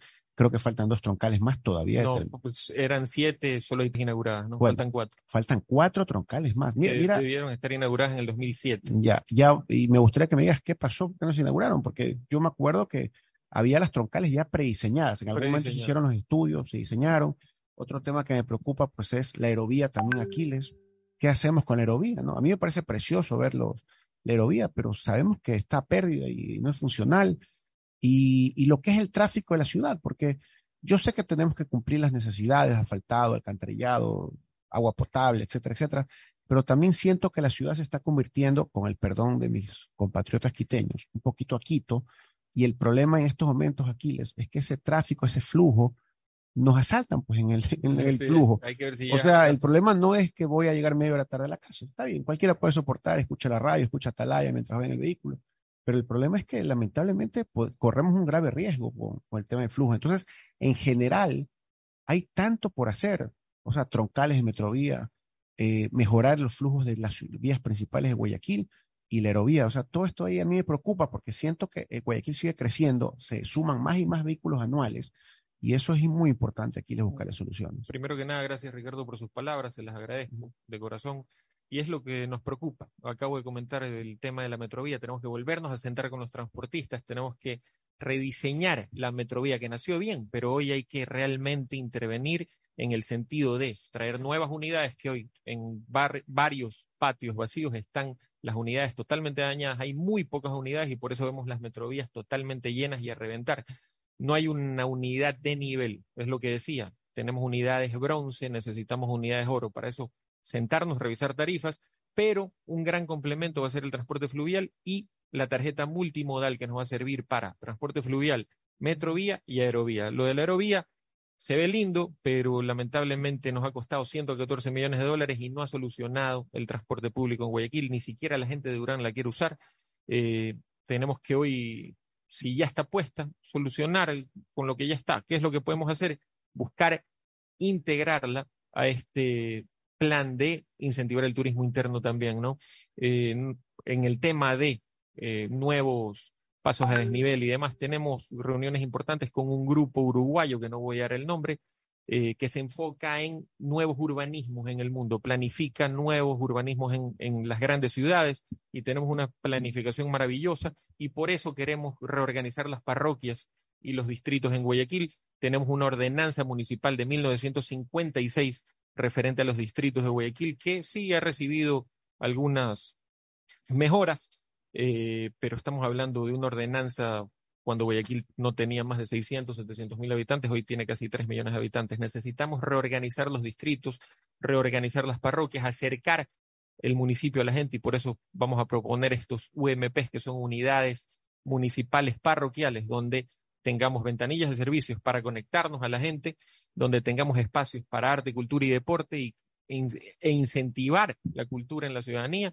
y de esa manera también vamos a, descomprimir un poco el tráfico en la ciudad con orden. Necesitamos replanificar a la ciudad en todos los aspectos, rescatar lo bueno, fortalecer lo bueno y hacer muchas cosas nuevas con una gran planificación. Preguntas eh, adicionales a, al- a la labor que pueda cumplir eh, Aquiles como, can- como alcalde de Guayaquil si que gana las elecciones. Solamente lo que hablaste del transporte fluvial, que lo pensaba eh, Aplicar. aplicar en Guayaquil. ¿Ese transporte qué sería? ¿Una sola, ¿Un solo trayecto o tendrías estaciones a través de...? Te- Tendría algunas estaciones máximo en el, en el primer... dentro del en el- algunas dentro del malecón, algunas dentro del malecón con una muy buena planificación. Vamos a invitar a la empresa privada para que invierta como en las grandes ciudades. Por ejemplo, en New York hay ferries eh, que conectan Manhattan con Brooklyn y demás. Eh, queremos aprovechar eso en Guayaquil y sí se puede. Con una buena planificación se puede y lo vamos a hacer. En la parte política, Aquiles, ¿cómo te fue en la reunión con Rafael Vicente Correa Delgado, expresidente del Ecuador y líder de tu organización política? Sí, me fue muy bien. Tengo una amistad con el expresidente. ¿Recién de ahora? No, de hace unos seis años aproximadamente. Cuando él era presidente eras amigo. Sí, cuando él era presidente. Cuando ya- llevaron la copa se hicieron amigos. Cuando llegamos la Copa ya lo conocía, eh, ya habíamos tenido algunos acercamientos y ya después con el tiempo se fortaleció la Porque amistad. toditos pasaron por Carondelet en el gobierno de Correa.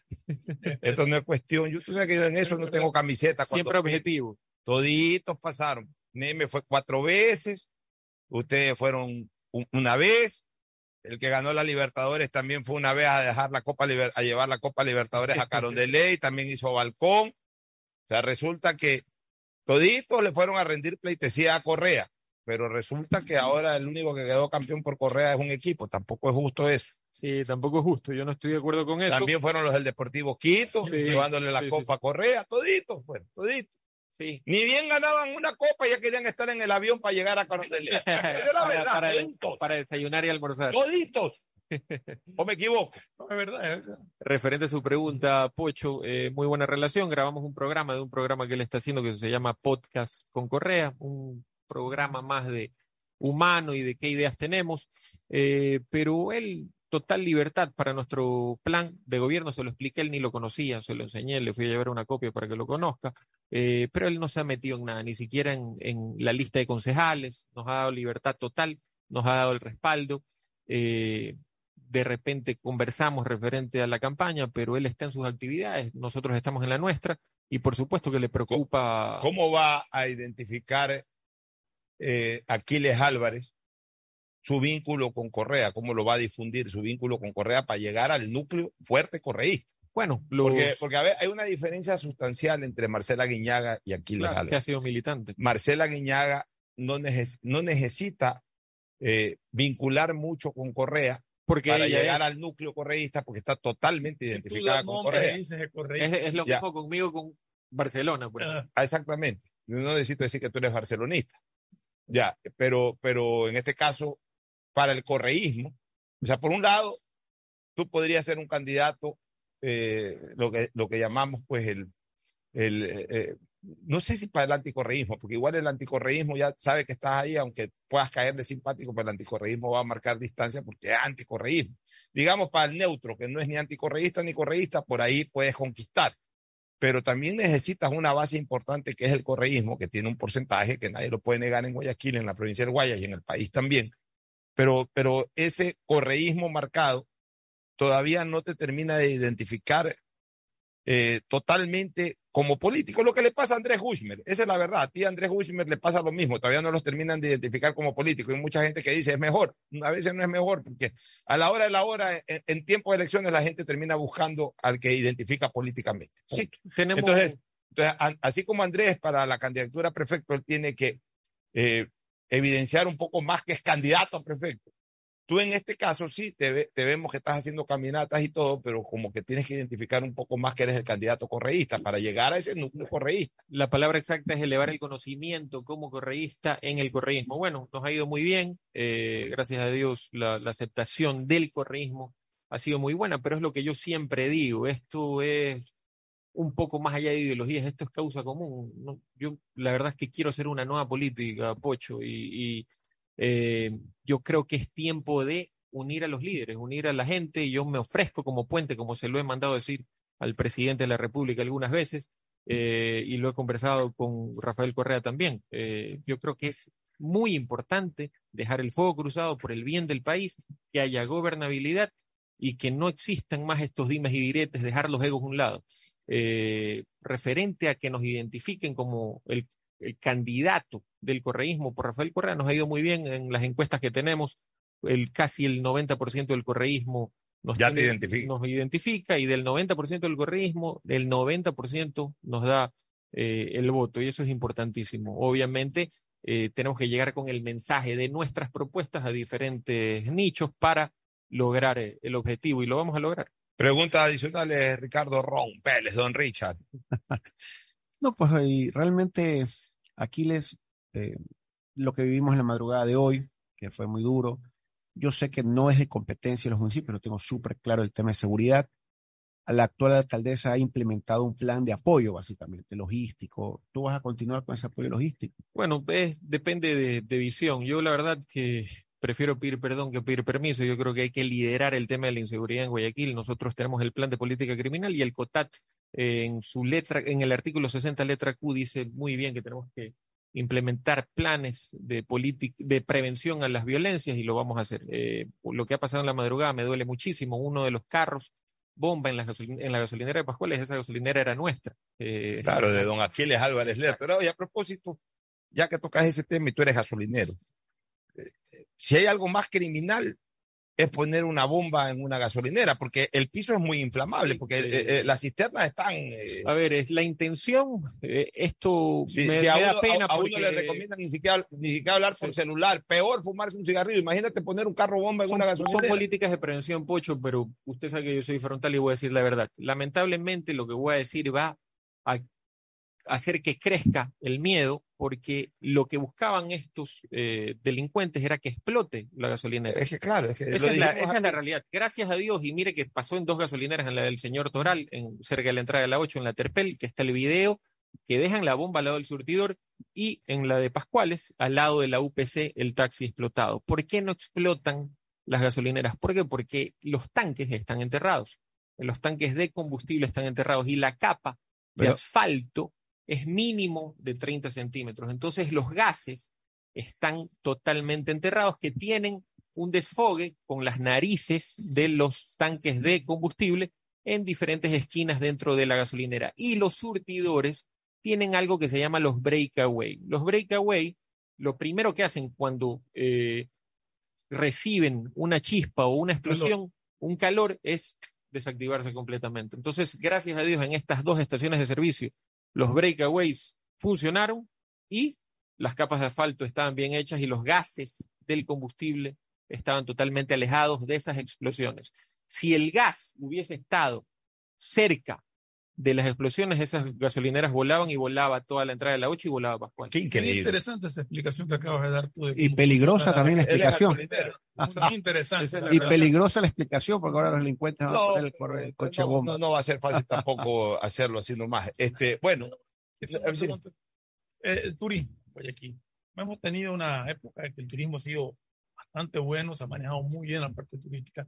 Eh, ¿Cuáles son tus planes a? A mí me, me encantaría incluir eh, las zonas rurales, por ejemplo, Puente Lucía, que hay un turismo importante. Qué lindo sería poder tener eh, un muelle entre Puente Lucía para que conecte, eh, se conecte con Guayaquil y las zonas rurales, Tengel, Pozorja.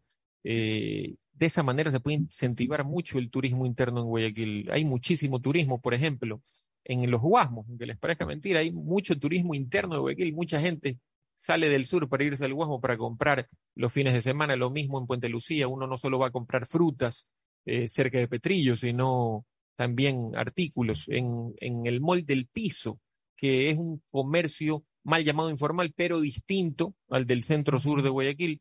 Eh, hay otro tipo de comercio que te piden, eh, ¿cuál es el pedido de los comerciantes del mall del piso? Hacer un edificio de cinco pisos y en que en cada piso haya un- una especie de, de tema, ¿no? En un piso telas, en el segundo piso artículos de antigüedad y demás.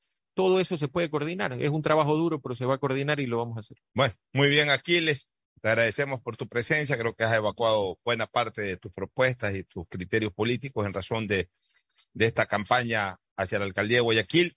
Mañana estaremos retransmitiendo en este programa la cadena de la alcaldesa Cintia Viteri, una vez que hemos iniciado la ronda de entrevistas a candidatos. En su momento, pues Cintia estará también personalmente, pero por lo pronto mañana estaremos retransmitiendo la entrevista que le hará Mariela Viteri en Radio Fuego, en la cadena de radios que normalmente se programan en el municipio de Guayaquil. La próxima semana estará presente Jimmy Jaira Lavalaza, Pedro Pablo Duarte, John Gareicoa, y ahí buscaremos en la lista algún otro candidato para darle chance, porque la verdad es que yo creo que esos son los más sonados en esta contienda. Y luego entraremos en una pequeña ronda de entrevistas a candidatos a la alcaldía de cantones, especialmente San Borondón, Daule, que influyen mucho sobre Guayaquil, Durán, y también iremos entrevistando ahí alcaldes de, de otros cantones de la provincia del Guayas. Lo importante es ser pluralista al máximo. Aquí el que viene se tiene que sentir cómodo. Aquí viene- no viene a discutir con los entrevistadores, viene es a transmitir sus mensajes. Creo que has estado cómodo hoy aquí. Les- Marcela. Guiñaga ha estado cómoda aquí.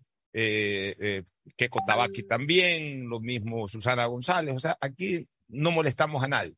Esta no es una confrontación de, de- de personas de criterio ideológico distinto, de periodistas y, y- y entrevistados, sino que es más bien una vitrina para que el entrevistado exponga lo que quiera exponer sin ningún tipo de, de molestia y pueda desarrollar eh, eh, su plan para que la gente lo escuche, que es lo que finalmente nos interesa. Gracias, querido Pocho, Ricardo, Fernando, a las órdenes siempre y gracias por el espacio. Bueno, muy bien, nos vamos a una recomendación comercial y retornamos con Marlon Rodríguez y el segmento mundialista. Ya, ya retornamos.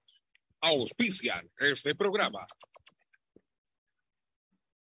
Aceites y lubricantes Gulf, el aceite de mayor tecnología en el mercado. Acaricia el motor de tu vehículo para que funcione como un verdadero Fórmula 1 con aceites y lubricantes Gulf. Si te gusta el tenis, ahora llegó la oportunidad de vivir tu pasión en cualquier lugar con Bet593. Regístrate en bet593.es y recibe un bono de hasta 300 dólares. Sí, un bono de hasta 300 dólares para que pronostiques resultados cuando quieras. Bet593.es, sponsor oficial de la Federación Ecuatoriana de Tenis y tiene el respaldo de Lotería Nacional. Aplican condiciones y restricciones. Tengo que contarles lo que me pasó ayer. A ver. Fui a tu banco aquí, en la tiendita cerca de mi casa, y pude pagar la luz, mi pacificar e incluso la matrícula del carro, sin filas y después de las cinco. Increíble. Definitivamente, tu banco aquí es tener a Banco del Pacífico, pero aquí, en las tiendas, farmacias o cyber. Aprovecho ahorita y me salgo a hacer un retiro pendiente. Con Inmobiliar puedes transformar tus ahorros en una gran inversión. Todos los meses ofertamos un catálogo de casas, terrenos, departamentos y más. Participa en las subastas públicas de bienes inmuebles y haz realidad todos tus proyectos. Más información en www.inmobiliar.gov. Mole el Fortín te conviene. Compren Mole el Fortín. Todo para la familia y el hogar. Todo para la belleza y el deporte. También para la salud paga todos tus servicios y disfruta del patio de comidas. Mole el Fortín, te conviene. Cuando requieras medicamentos, solicita a la farmacia de tu barrio que sean genéricos de calidad. Y estos tienen que ser de Cuajén. Son de calidad y al alcance de tu bolsillo, al alcance de la economía familiar pedagogía, diseño, arquitectura, economía, medicina, comercio, turismo, nutrición, literatura, computación, psicología, trabajo social, electricidad, agronomía, animación digital. Son tantas las carreras que te ofrece la Universidad Católica Santiago de Guayaquil que no alcanzan a señalarse todas. Universidad Católica Santiago de Guayaquil siempre tiene sorpresas y beneficios para ti. Nuevas historias, nuevos líderes. El objetivo de CNT es ser la principal proveedora de telecomunicaciones del país, entregando ofertas competitivas, acceso a la tecnología y a la conectividad. Conectamos vidas, llegando a las poblaciones más vulnerables y a sectores más alejados. Servicios de calidad que devuelven recursos al país para convertirlos en proyectos que mejoran las condiciones de vida de los ciudadanos. Nuestra visión social es crecer e innovar constantemente con transparencia, eficiencia y sobre todo comprometidos con la rentabilidad social. La alcaldía de Guayaquil presenta su aplicación Mimuni, una app donde podrás acceder a servicios municipales, reportar incidentes en tu sector, información sobre obras, inscribirte en programas municipales y enterarte de todos los eventos que la ciudad tiene para ti. Descarga ya la app Mimuni en App Store y Google Play. El bienestar de la gente se siente. Alcaldía de Guayaquil. Autorización número 608. CNE, elecciones 2023. Viaja conectado con Internet a más de 150 países al mejor precio con el chip internacional Smart SIM de Smartphone Soluciones. Estamos 24 horas en los aeropuertos de Guayaquil y Quito, pasando migración junto al Duty Free. También en Plaza Quil, local 55, en San Borondón, en la avenida principal de Entre Ríos.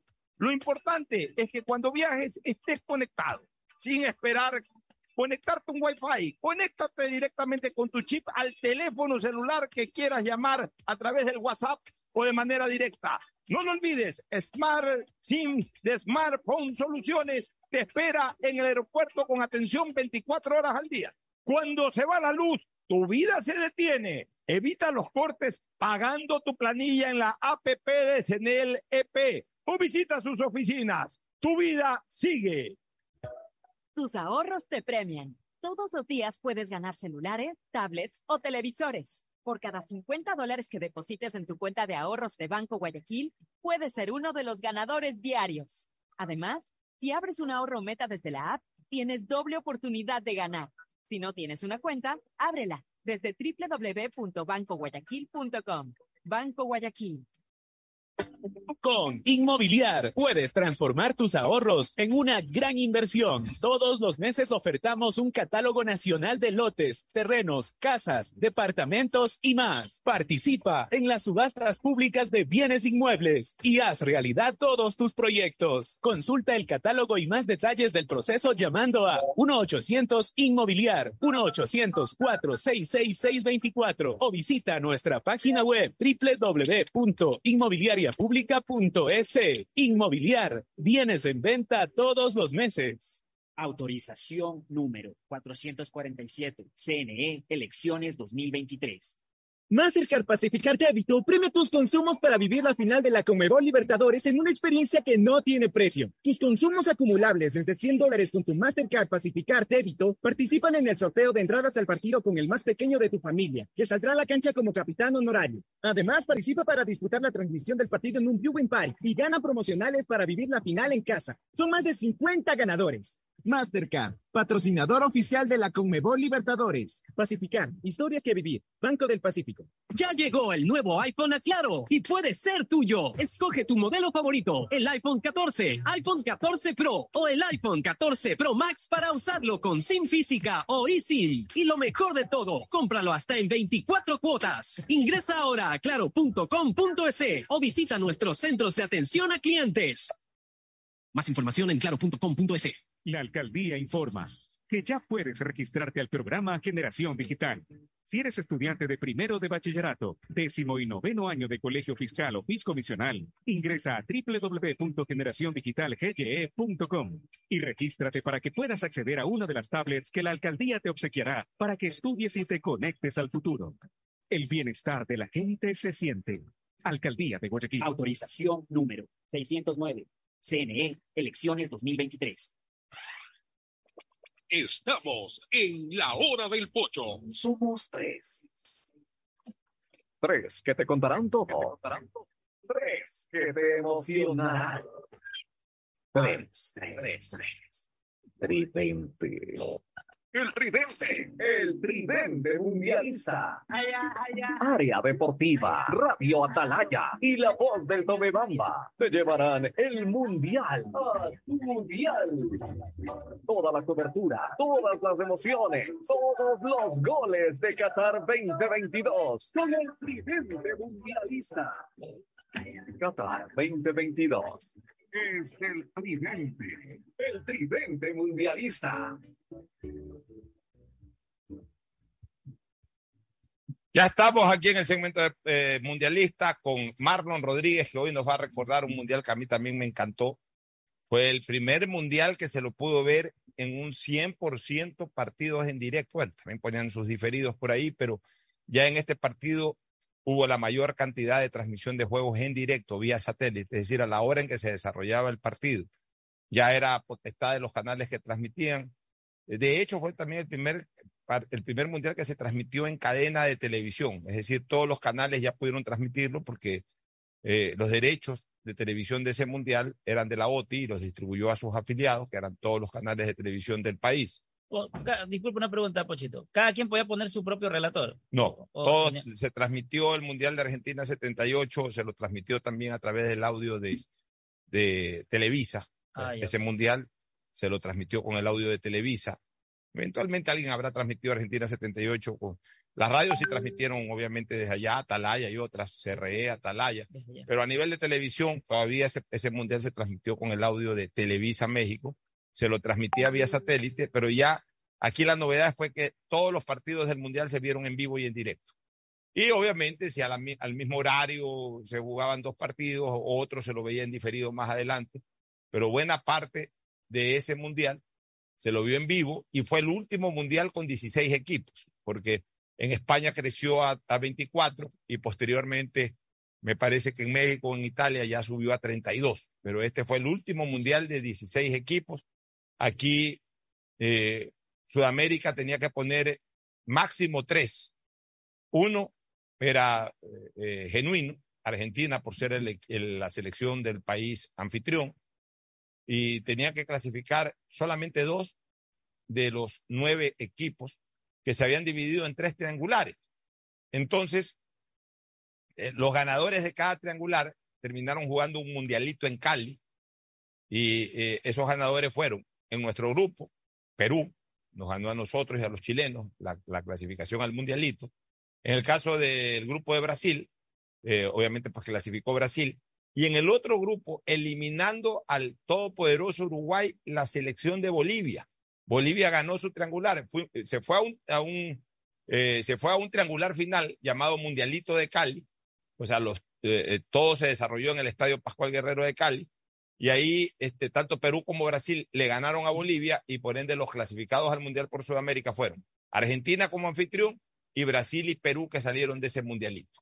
Explicado esto, ahora sí, entre con todo el Mundial de Argentina bien. 78 Es más. bueno dar esa información, Pocho, saber qué pasó con nuestra selección previo a esta Copa del A ver, Mundo. eh, le digo rapidito también, eh, recordemos un poquito también la participación de Ecuador en esa eliminatoria.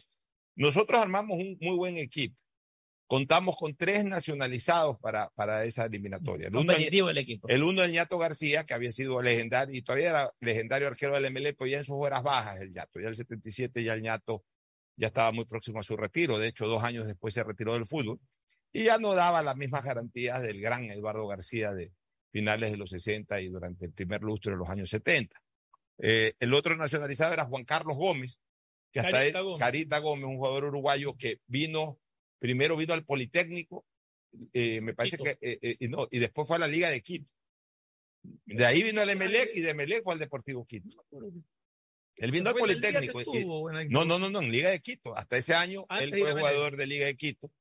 O ese año ya vino al Emelec, pero en el año 77. Un, Sí. un buen volante, un volante de ida y vuelta, muy técnico, muy bravo en la cancha también. Muy buen volante Juan Carlos Gómez.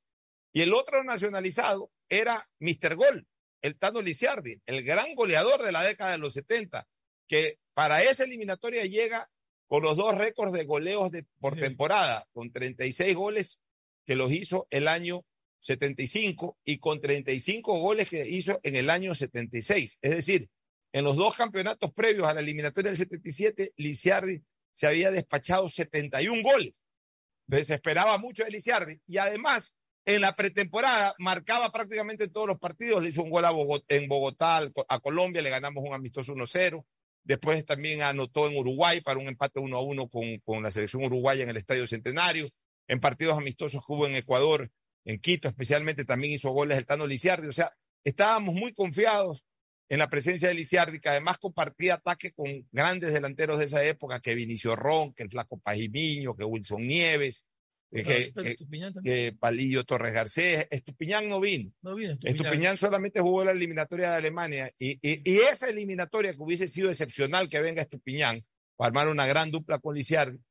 Estupiñán nunca tuvo esa afinidad, nunca volcó ese. Antes no era, no era obligatorio como ahora, dependía mucho de la decisión de los equipos internacionales si te aflojaban o no al jugador, pero también, también pesaba mucho la voluntad del jugador, de decir yo quiero ir a jugar por mi selección. Parece que Ítalo no, no, no mostró mayor entusiasmo, entonces los del Toluca o América de México, que creo ya, no, estaba en el Toluca todavía, eh, lo mantuvieron ahí, no, no, no lo cedieron y tampoco la Federación Ecuatoriana de Fútbol hizo, hizo, hizo mucha gestión y nos privamos de un centro delantero que no era... le interesaba que- mucho llegar a la selección. Sí, y realmente que Estupiñán era nuestra principal cuota de gol internacional. Lisiardi en lo nacional e inter- y Estupiñán en lo internacional. Bueno, y nos fue muy mal. Debutamos con Perú empatando uno a uno. Ahí Lisiardi pierde un penal, que nunca había fallado en el Deportivo Cuenca un penal, pero ahí falló el penalti. Luego perdimos en Guayaquil con gol de Miguel Ángel Gamboa, perdimos 1 a 0. El segundo partido fue en Guayaquil, el primero en el Atahual. Luego viajamos, hasta ahí tapó Delgado.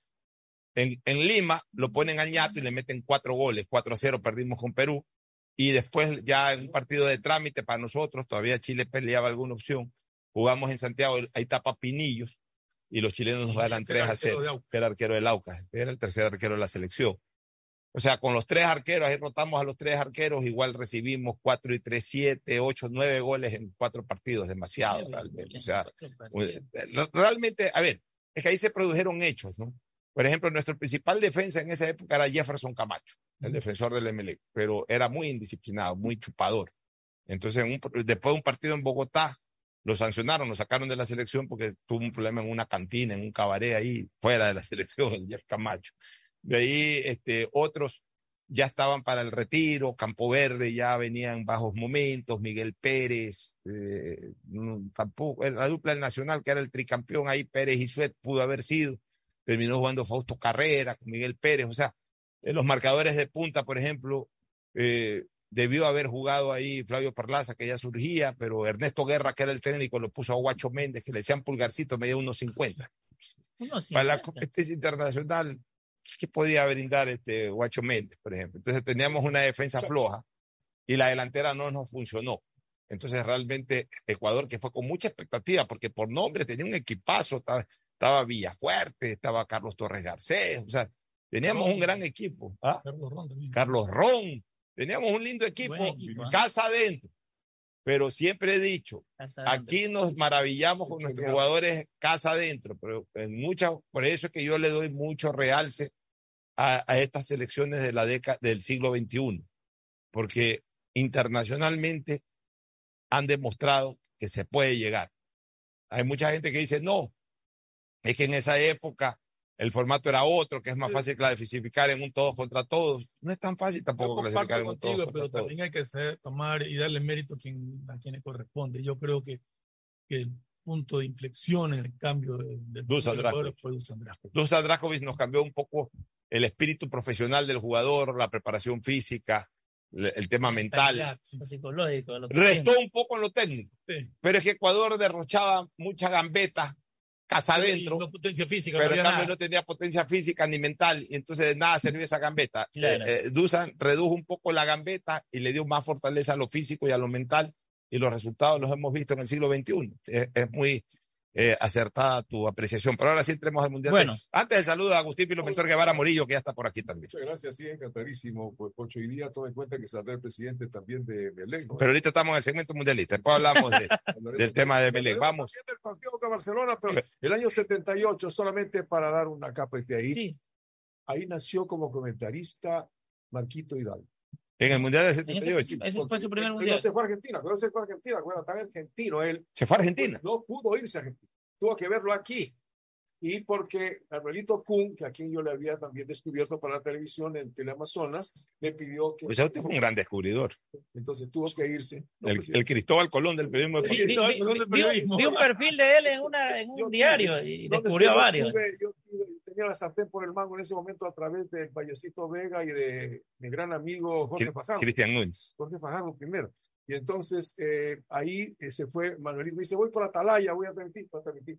Y ya se me quedó Marco Hidalgo desde allá hasta ahora, ¿no? Porque Marquito de ese momento, no, la televisión no lo quiso dejarla nunca en la vida. Esa es la historia que puedo contarles del Mundial 78. Bueno, muy bien. Bueno, ahora sí el mundial, Mundial. para mí, el mundial de los papelitos. Esa es la. Un papelito por manera, cada gol. No, un papelito por cada.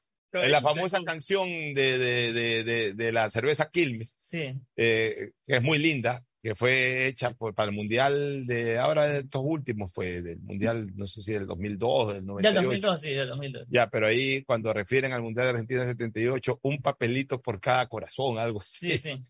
Este, pero bueno, Bueno, y otros la nominaron esta, este mundial como el mundial de la polémica por la dictadura de Por el, Videla. por el 6 a 0 también. Claro, también por el 6 a 0 que dice que le regalaron toneladas de trigo a Perú.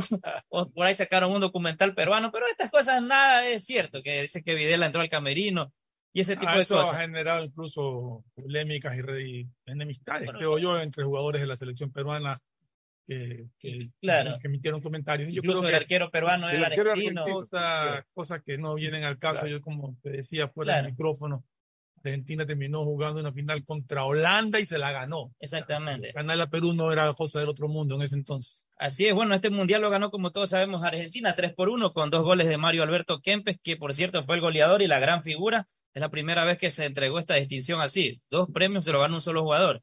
Mejor jugador y máximo goleador. Con seis goles. Con seis goles. Todo se llevó a Argentina porque el mejor arquero fue el Pato Fillol. Sí, fue, fue, una- fue un mundial eh, muy interesante. Este, Argentina tenía mucha presión de ganar eh, su primer título mundial. Holanda venía siendo la gran meca- naranja mecánica. eh, a la cual eh, no acudieron dos jugadores que fueron las grandes figuras del Mundial del 74. Johan Cruyff, que todavía estaba para dar. Beckenbauer ya estaba cerrando su carrera. Beckenbauer incluso todavía jugaba, pero ya no era el mismo Beckenbauer para esa época. Cruyff todavía podía dar un poquito, pero Cruyff desistió de ir. Creo que por este tema político. Dice de- que, dice, dice que la mujer le pidió que Por por, la favor dictadura no no fue. Por la dictadura, no tiene nada que ver la dictadura, pero por ejemplo, no sé pues si el resultado era el mismo con un Cruyff en la cancha. Claro. No sé si. Y eso, y eso a la larga, ¿a quién le pesó más que a nadie? El propio Cruyff. Claro. Si Cruyff no es más de lo que fue históricamente, que es eh, una enormidad, pero si, si Cruyff no está al nivel de Maradona, no está al nivel de, de Pelé, o sea, ya digamos que del penthouse del fútbol, porque el resto del fútbol, Cruyff era, Cruyff era espectacular, Cruyff era un deleite verlo, fue porque nunca fue campeón del mundo y, y, y tuvo en su ciclo de vida futbolística dos oportunidades, una que la jugó y otra que por no jugarla no tuvo la opción de pelear, que, fue el Mundial de Argentina 78. Porque estaba en ese mundial, estuvo Nis, que es un gran. Dejen estuvo, un gran ocho. Realmente fue un lindo mundial. Ninga.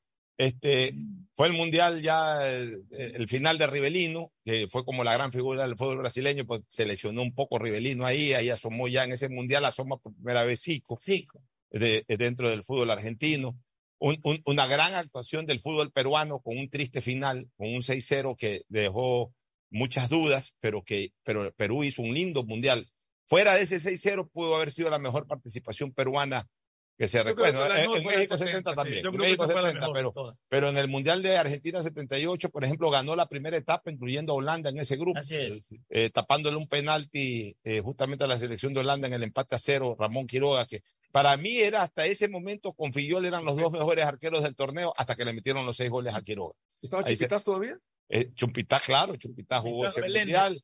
Eh, eh. Claro. un gran equipo el peruano en esa Copa del Mundo.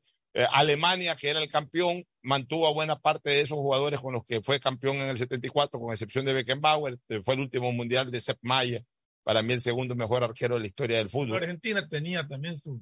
Esa delantera tenía a Hausmann, Grandes tenía a Bertoni, no, perdón, tenía a Hausmann, Bertoni. tenía a Bertoni, Bertoni. tenía a, Hola. a Kempes, a Luque, a Ortiz, el.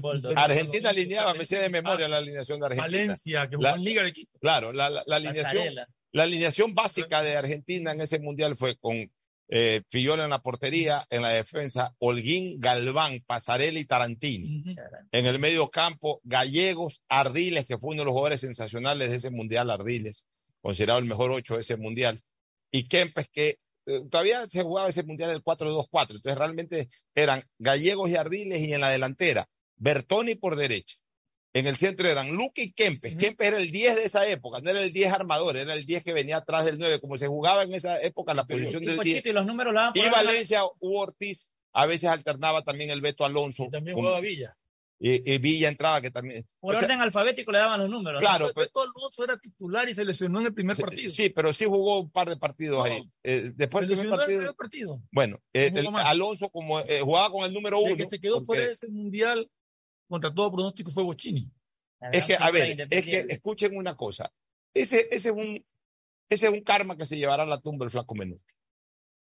El flaco Menotti, a la larga, y ya en el, en, en el recuento de la historia, el flaco Menotti no fue generoso con Maradona como sí lo fue Feoya, Fioya, eh, ¿cómo es? Vicente Feoya, Feoya, con, con, con, Pelé. con- con Pelé en el 58. Porque todo indicaba, ya Maradona en ese momento era el mejor jugador del fútbol argentino. Claro que todavía era un jugador muy joven, 18 años, como lo era Pelé en el 58, pero contra todo pronóstico, el flaco deja a los dos mejores 10 del fútbol argentino, que eran Maradona y Bochini, que eran los dos mejores 10. Si Maradona jugaba ese mundial, no sé si jugaba mucho o poco, pues si hubiese estado en ese mundial, Maradona hubiese por lo menos tenido dos títulos Dos mundiales. títulos mundiales, claro. Y era más peleable el tema incluso estadístico con Pelé. ¿Por qué? Porque, ah, sí, Pelé tiene tres, pero en uno de los tres ni jugó. Exacto. Ya, Que Maradona tenía, no había cumplido 18 años todavía. pero era el mejor jugador siete, del fútbol argentino. Si, si Saporiti, Roberto Saporiti, el asistente eterno de Menotti, este, cuenta en un documental de que cuando Menotti se guardó hasta el final la nómina, ni a Saporiti se la dio, y ya cuando la fue a decírsela a los jugadores, diez minutos antes se lo dice a Saporiti y le dice, van estos y no va Maradona. Y Saporiti dice, ¿cómo vas a dejar afuera a Maradona? No, que no va Maradona, pero piénsalo bien, flaco, y ahí se demoraron como 20 minutos, 30 minutos, terminaron hasta peleando. Y hasta que, bueno, ya, ok, ya da tu nómina y punto. ¿Pero por qué lo Y, lo dejó Maradona? Entonces Maradona estaba sentado en una pelota y cuando se vio que se vio excluido, Maradona lo único que hizo fue, se puso a llorar, se levantó, cogió su pelota y se fue. Eso cuenta Zaporiti.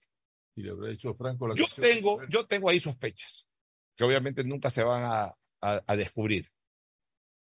Yo creo que todo estaba hecho, entre otras cosas, porque uno de los fuertes de la dictadura era, era muy cercano a River Plate.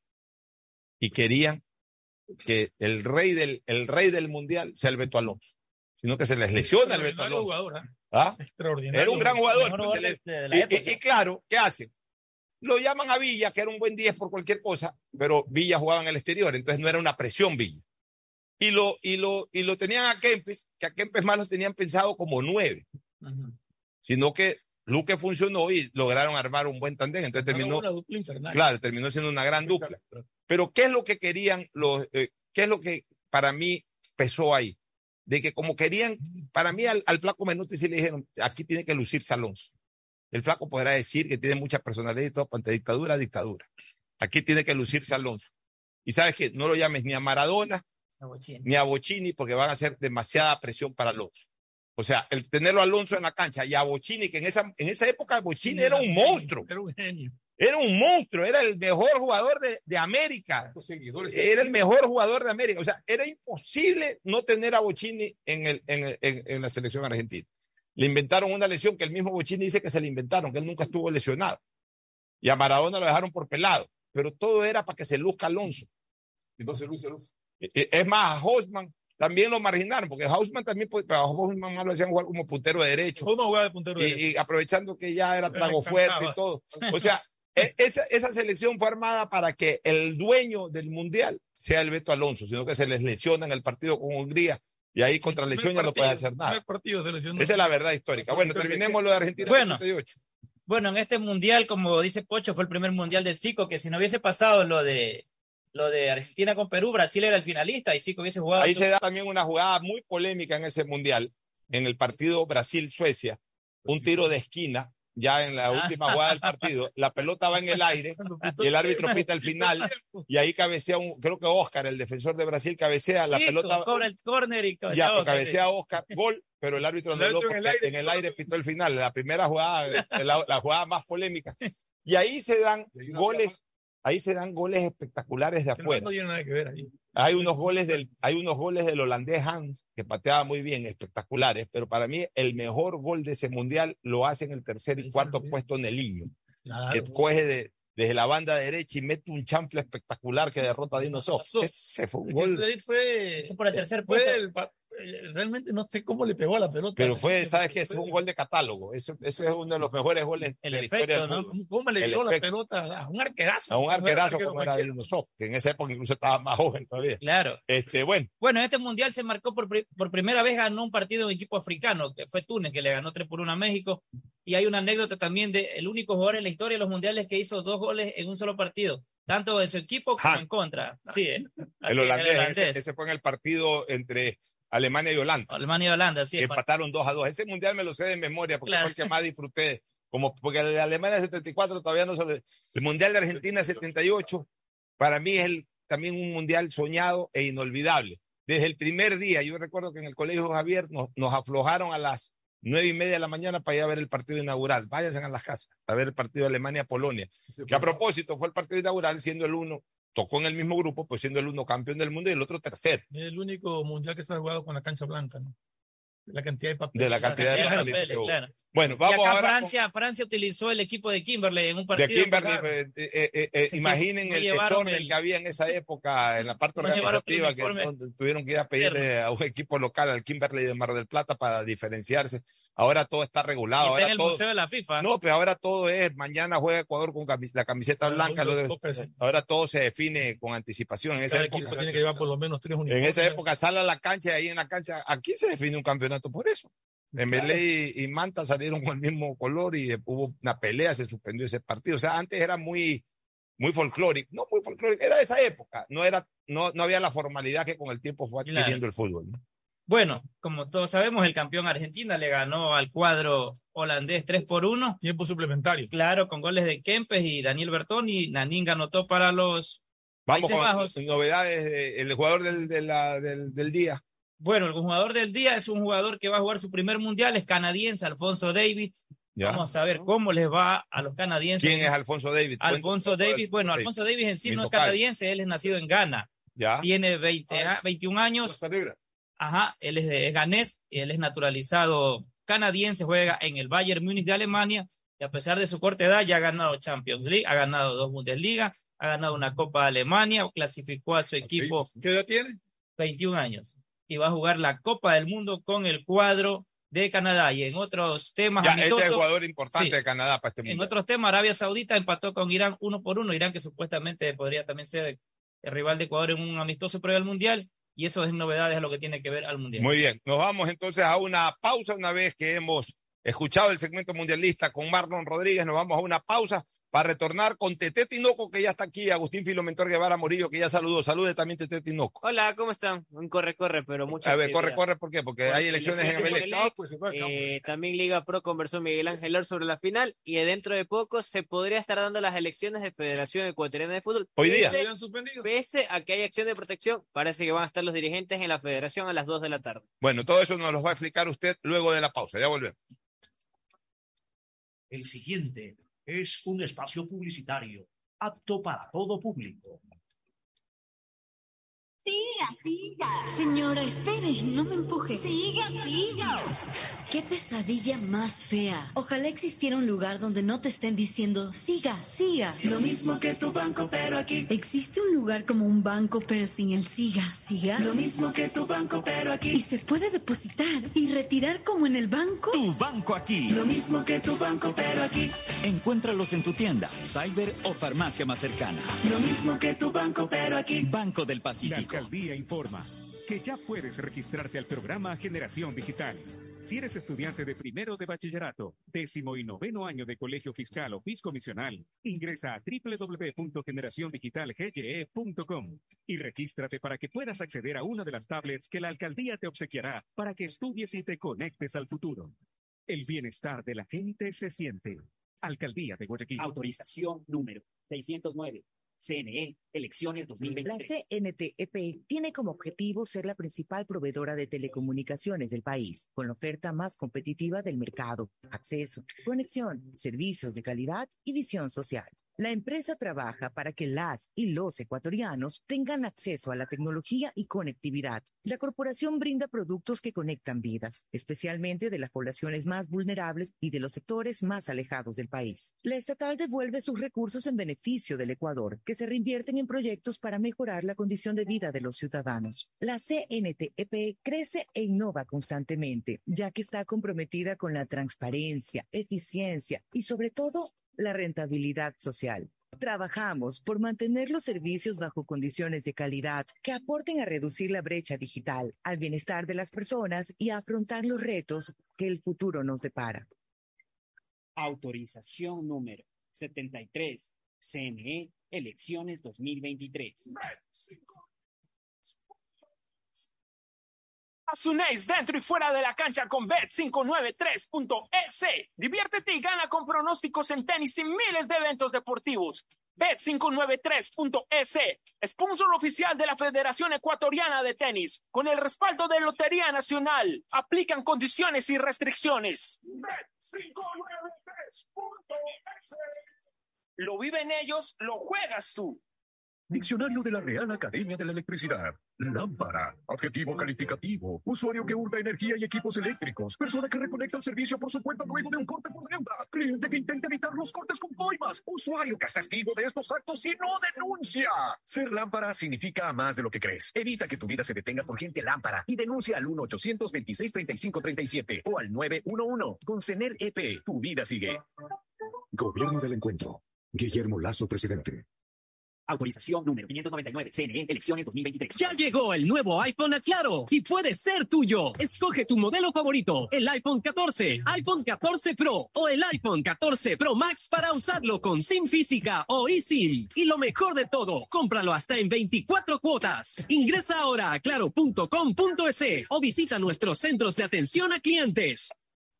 Más información en claro.com.es. Diseño, medicina, arquitectura, comercio, turismo, nutrición, literatura, computación, psicología, trabajo social, electricidad, agronomía, animación digital. La verdad es que tenemos tantas carreras que ofrecerte que no nos alcanzan en esta cumbre. Ven a la Feria de Estudios de la UCSG y descúbrelas todas. Te esperamos este 5 de agosto, de 8 a 17 horas, en la avenida Carlos Julio Arosemena, kilómetro 1 y medio. Tenemos muchas sorpresas y beneficios para ti. Universidad Católica de Santiago de Guayaquil. Nuevas historias, nuevos líderes. Ecuagen, medicamentos genéricos de calidad y confianza a su alcance. Ecuagen, una oportunidad para la salud y la economía familiar. Consuma genéricos Ecuagen.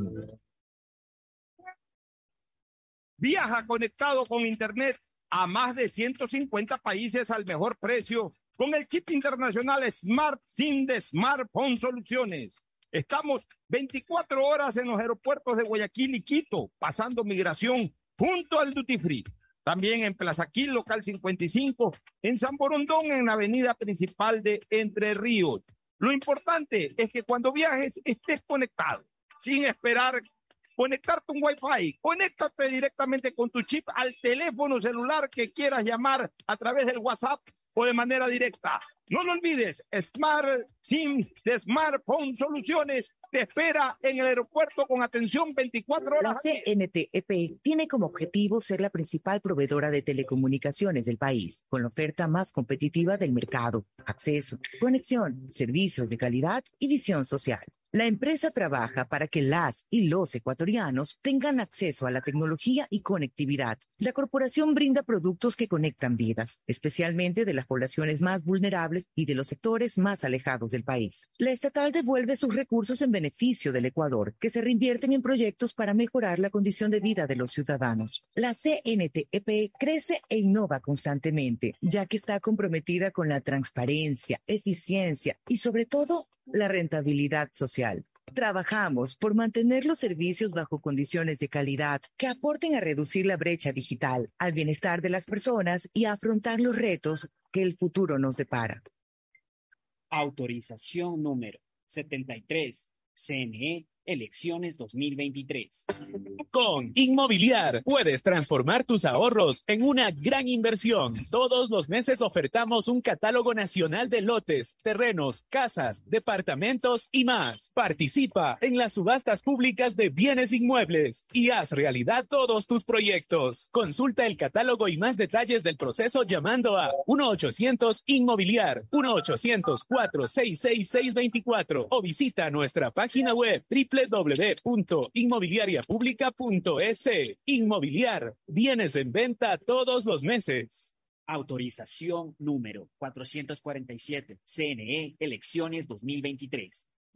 La autoridad aeroportuaria informa a la ciudadanía que desde el 20 de octubre comienza el arribo de vuelos con miles de turistas que vienen a la final de la Copa Libertadores de América. Por esta razón, recomendamos a nuestros pasajeros que lleguen con anticipación a la terminal. Deben tomar en cuenta que solo estará permitido el ingreso de un acompañante por pasajero desde las 12 horas del 27 de octubre hasta el primero de noviembre. Y hacemos un llamado a la ciudadanía para que juntos hagamos que quienes nos visitan se lleven un grato recuerdo de su estadía en nuestra linda ciudad. Autoridad Aeroportuaria en conjunto con la Alcaldía de Guayaquil. Autorización número 973, CNE, elecciones 2023. ¿Cómo medimos el progreso de un país? Podemos empezar midiendo los kilómetros que junto a Electrocables hemos recorrido, en los que hemos construido grandes logros que hoy nos acompañan, iluminando los caminos del desarrollo, dando calidad y seguridad a la energía que ha llevado a Electrocables a obtener las certificaciones más exigentes. Arrancamos con una convicción y un compromiso. Y hoy Electrocables cumple orgullosamente 40 años haciendo las cosas bien. El programa Generación Digital inicia su etapa de inscripción. para que estudiantes de primero de bachillerato, décimo y noveno de básico, de colegios fiscales y fiscomisionales del periodo 2022-2023 puedan acceder a tablets de 8 pulgadas con protector, teclado Bluetooth y ranura para chip. Regístrate hasta el 14 de noviembre en el sitio web www.generaciondigitalgye.com. Empresa Pública DASI. Alcaldía de Guayaquil.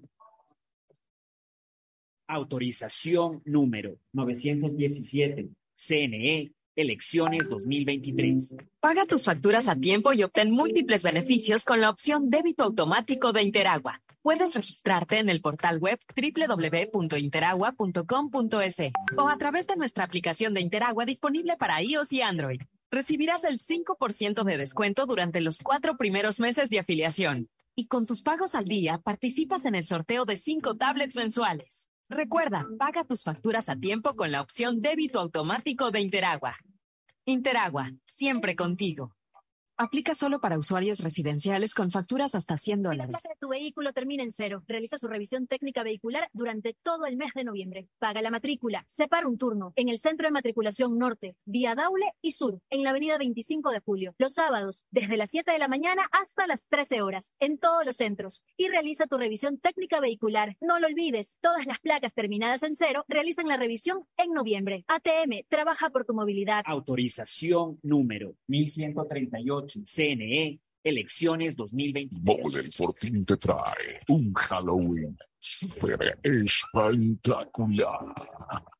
Sí, del 29 al 31 de octubre visita nuestro Photobooth del terror, ubicado en la planta alta y llévate un video en 360 grados con los personajes más terroríficos. Además, no olvides venir con tu mejor disfraz porque podrás llevarte espectaculares celulares e increíbles premios instantáneos. Recuerda, del 29 al 31 de octubre, la diversión más terrorífica está en Model Fortín.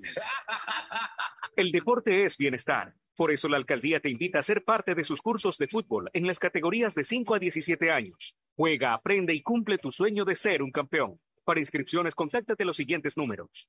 Porque el bienestar de la gente se siente. Alcaldía de Guayaquil. Autorización número 3121. CNE, elecciones A esos negros, que es mejor nunca tener que escuchar. Porque cada motor es diferente. Desde hace 104 años, Lubricantes Cool mantiene la más alta tecnología y calidad en línea de aceites para motores a diésel y gasolina. Está hecho con una fórmula especial para dar excelente protección a todo tipo de motores, evitando el desgaste prematuro de pistones, anillos y árbol de levas, ayudando a mantener limpio el motor y libre de depósitos que se forman por las altas o bajas temperaturas. Dele a su motor lo que se merece. Lubricantes Good, la más alta tecnología en lubricación. 104 años preservando la vida de su motor. Lubricantes Good. Good es más lubricante.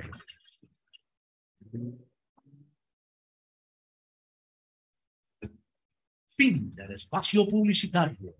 Usted está escuchando un programa de opinión, categoría O, apto para todo público.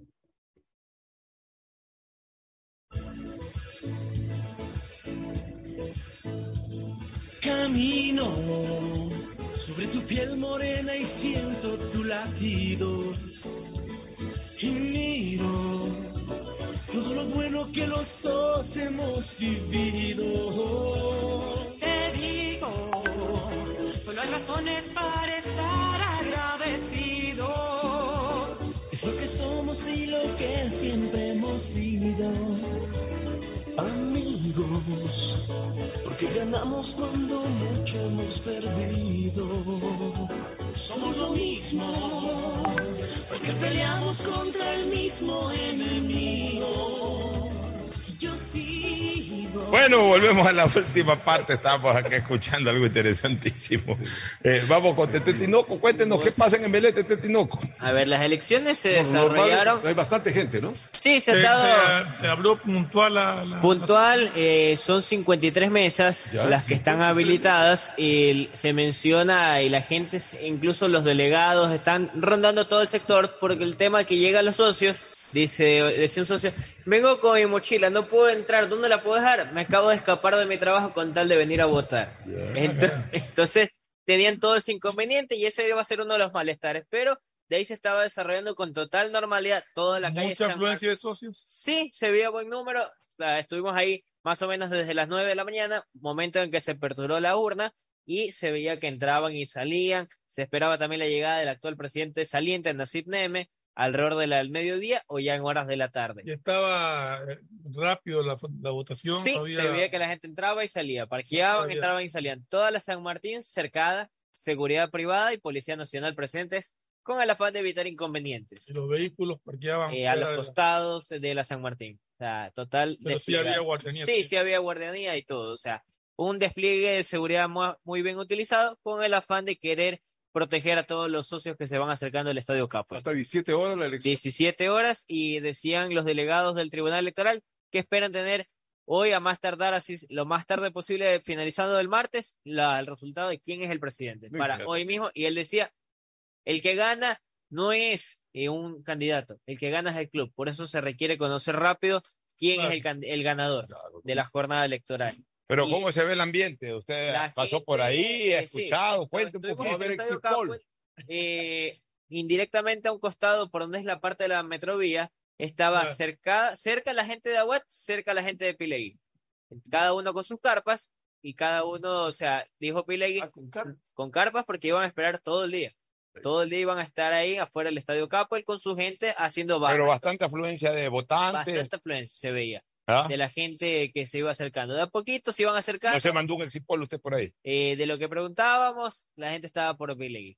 Ahora, porque se- hay Ya. síntoma total, se puede saber cuál es, ¿no? Porque eh, el señor Torres aparentemente sería el tercero. Él incluso se acercaba al mediodía. Él es el que más tarde se acercaba a votar. Lo primero lo hizo Pilegui, también Pepe Aguat, que se iban acercando. Esteban Mateus debe haber ido a votar ya. Ah, sí, claro, como bueno de octubrino. Historia de, de- de octubre, pero ahora es de menecista, pero muy bien. Muy bien. Entonces, por eso, o sea, un ambiente totalmente. ¿A qué hora se cierran las urnas? 17 horas. ¿A qué hora se conocerán los Eh, resultados? se prevé más o 19, menos 20 horas. 19, 20 horas de tener ya los primeros resultados de las mesas electorales del Club Y el que gane, gana. Ya Eso- déjense de andar con Eso yo le a- preguntaba. y con vainas. El que gana, gana. Eso yo le preguntaba al delegado, le digo, ¿qué pasa que si llega a ver a alguien está inconforme con los resultados? Y que la respuesta que me contesta, en toda elección hemos visto esos ambientes, pero ahí viene la frase que le explicaba hace un segundo, el que pierde es el club, no el candidato. Así es, ni vamos a permitir, ni vamos a permitir, como dice Pocho, y se acabó y que se posesione de inmediato para que empiece a trabajar. y no vamos a permitir de nadie, de nadie vamos a permitir reclamos que no sean más allá de lo que permite el estatuto del club a la interna del club. Donde lleguen a poner una acción, ahí sí me voy a ir con todo, con, contra el que sea. Acción ahí hoy. Por hoy- ejemplo, yo, yo veo con muy mala, con muy mala eh, cara, veo la actitud de Bolsonaro. Ya perdió, ya, ya Bolsonaro. Ya ya. perdió. Ha sacado una votación importante para ser un, un presidente en funciones. O sea, está prácticamente al borde de la mitad del país. Ya te tocó perder, en cuatro años a lo mejor vas a ganar, pero está paralizando él mismo a, a Brasil, no reconociendo el resultado. Te ganaron, te ganaron. Ya basta de esto, ya hay que ser demócratas y hay que ser buen perdedor para también en su momento ser un buen ganador. Y ante acción de protección que usted menciona, la tienen en Federación Ecuatoriana de Fútbol, que hoy a las 14 horas está convocado el Congreso para la reelección de Francisco Egas, única lista. Los únicos cambios en la lista serían salida de Michelle Deller, no, ¿Por qué se va continuaría- Michelle Deller? no continuaría en el directorio, eh, tampoco va a estar Jaime ¿Quién lo Estrada. Está María Sol Muñoz, que integraría la lista, la delegada de Conmebol ante FIFA y representa al Ecuador, y otros nombres más que están cambiando. Esos son los nombres que en sí cambiarían en la lista. Se va Estrada, que está en la política, y además se abrió de. se abrió ¿Y a quién va de vicepresidente? eh, Carlos Mansur se mantiene como vicepresidente. Carlos Pero Mansur esta elección. Fue interpuesta por una acción de protección presentada por un hincha de Liga de Puerto Viejo. ¿Qué tiene que hacer un hincha de Liga de Puerto Viejo en una elección? Por, la, de por el malestar derivado de la suspensión ¿Y de la segunda ¿Y categoría. qué tiene que ver eso con la elección de.? Pero es que ya caemos en ridiculez. Sí, no, de verdad es una ridiculez, la ¿Y sabe qué? Y ojalá se desarrolle esa elección y ya una vez ir para allá también. A ver, la constitución también marca un, un, un, un- un artículo que aquí casi nunca se lo ha aplicado, porque ya debería de reglamentárselo para aplicarlo, que es el tema del derecho a la resistencia. Ya la verdad es que cualquier mequetrefe puede paralizar las actividades de, una institución o de un órgano, de lo que sea, con cualquier porquería que presente solamente porque un juez de pacotilla. O sea, un juez serio, presidente de la Liga Deportiva, no presente huevadas y ahí mismo se acaba el asunto. Pues no dan pie a eso, cogen aunque sean mil dólares, 500 dólares y paralizan todo, todo por la corrupción, porque la mayoría de esos jueces que terminan dando eh, este tipo de medidas cautelares, para eso cobran, facturan, tiquetean. Esa es la verdad. Jueces penales. Pero dígame una cosa. Dígalo. Sigue la venta de entradas durísima para el partido. Sí, porque eh, el hablaba hace poco Miguel Ángel Or sobre el tema de la posibilidad de gente de? Aucas eh, que tiene la- ellos por ley 10% se puede negociar de probabilidad para que pueda adquirir la, la hinchada de Aucas, que ya tienen un charter incluso, Ay, 300 dólares para que vengan a la ciudad de Guayaquil. Que vengan, semana, bienvenidos, nadie los va a maltratar, tienen al contrario. 10%. Le pregunté sobre el operativo que quieren simplificar y repetir de la libertad. les Dijo, están en diálogo, mañana se conocerá todo el protocolo. Bienvenido la, la- Ese 10% me imagino que también es aplicable en Quito, ¿no? Correcto. bienvenida, puede ser más. bienvenida a la hinchada del Aucas. Ojalá vengan, disfruten de un buen espectáculo, disfruten de un buen momento más allá del resultado. Merecen primero todo el respeto y consideración. Y en segundo lugar, también todas las seguridades y las protecciones especiales que puedan darse para este, este tipo de cosas. Eh, la verdad es que el- al fútbol debemos de devolverle la alegría de la participación de los hinchas. Una cosa es, eh, de alguna forma, apoyar, alentar a que eh, eh, el equipo de predilección gane un título. Otra cosa es fomentar el odio hacia el rival. Al menos nosotros no nos vamos a prestar para las estupideces de un longo por allá que anda en, e- en ese plan. Eh, ya dejemos esos longos. Y cuando hablo de longos no estoy refiriéndome a la gente de la sierra. Como ayer dije, los longos son los longos son los excrementos de los volcanes. O sea, los mismos eh, serranos o la misma gente de la sierra detesta esos longos, que los hace quedar mal porque eh, se sienten estar mezclados con ese tipo de gentuza. Eh, bueno, nosotros acá somos otro talante en general y creo que es una bonita oportunidad de que se unifiquen Costa y Sierra en una final deportiva para que compartamos de manera cruzada buenos momentos, momentos de una final de campeonato. Aucas ha hecho una gran campaña y su hinchada merece respaldarla aquí y allá. Y viceversa, Barcelona también sin odio, sin rivalidades, más allá de lo que pueda ocurrir en un campo de juego. Destaquemos que Quito es la capital del Ecuador, porque por historia, por derecho, luz de América y todo lo demás maravilloso. Pero la mejor ciudad del Ecuador es Guayaquil, porque por Guayaquil existe el país, por Guayaquil existe todo. Es la ciudad que tiene la mayor cantidad de serranos y es lindo realmente vivir en Guayaquil. Así que vengan a disfrutar serranitos también acá, porque yo vivo en, en Guayaquil hace Ya, 60 ya, ya años. me llamaron unos amigos de Quito, hinchas del Lauca, socio. Quiere que los invite a comer a la Caraguay, me dijeron. Yo les dije, vamos. Llévelos a comer a donde usted quiera. Llévelos a disfrutar de la buena gastronomía guayaquileña. Una última recomendación y luego el cierre.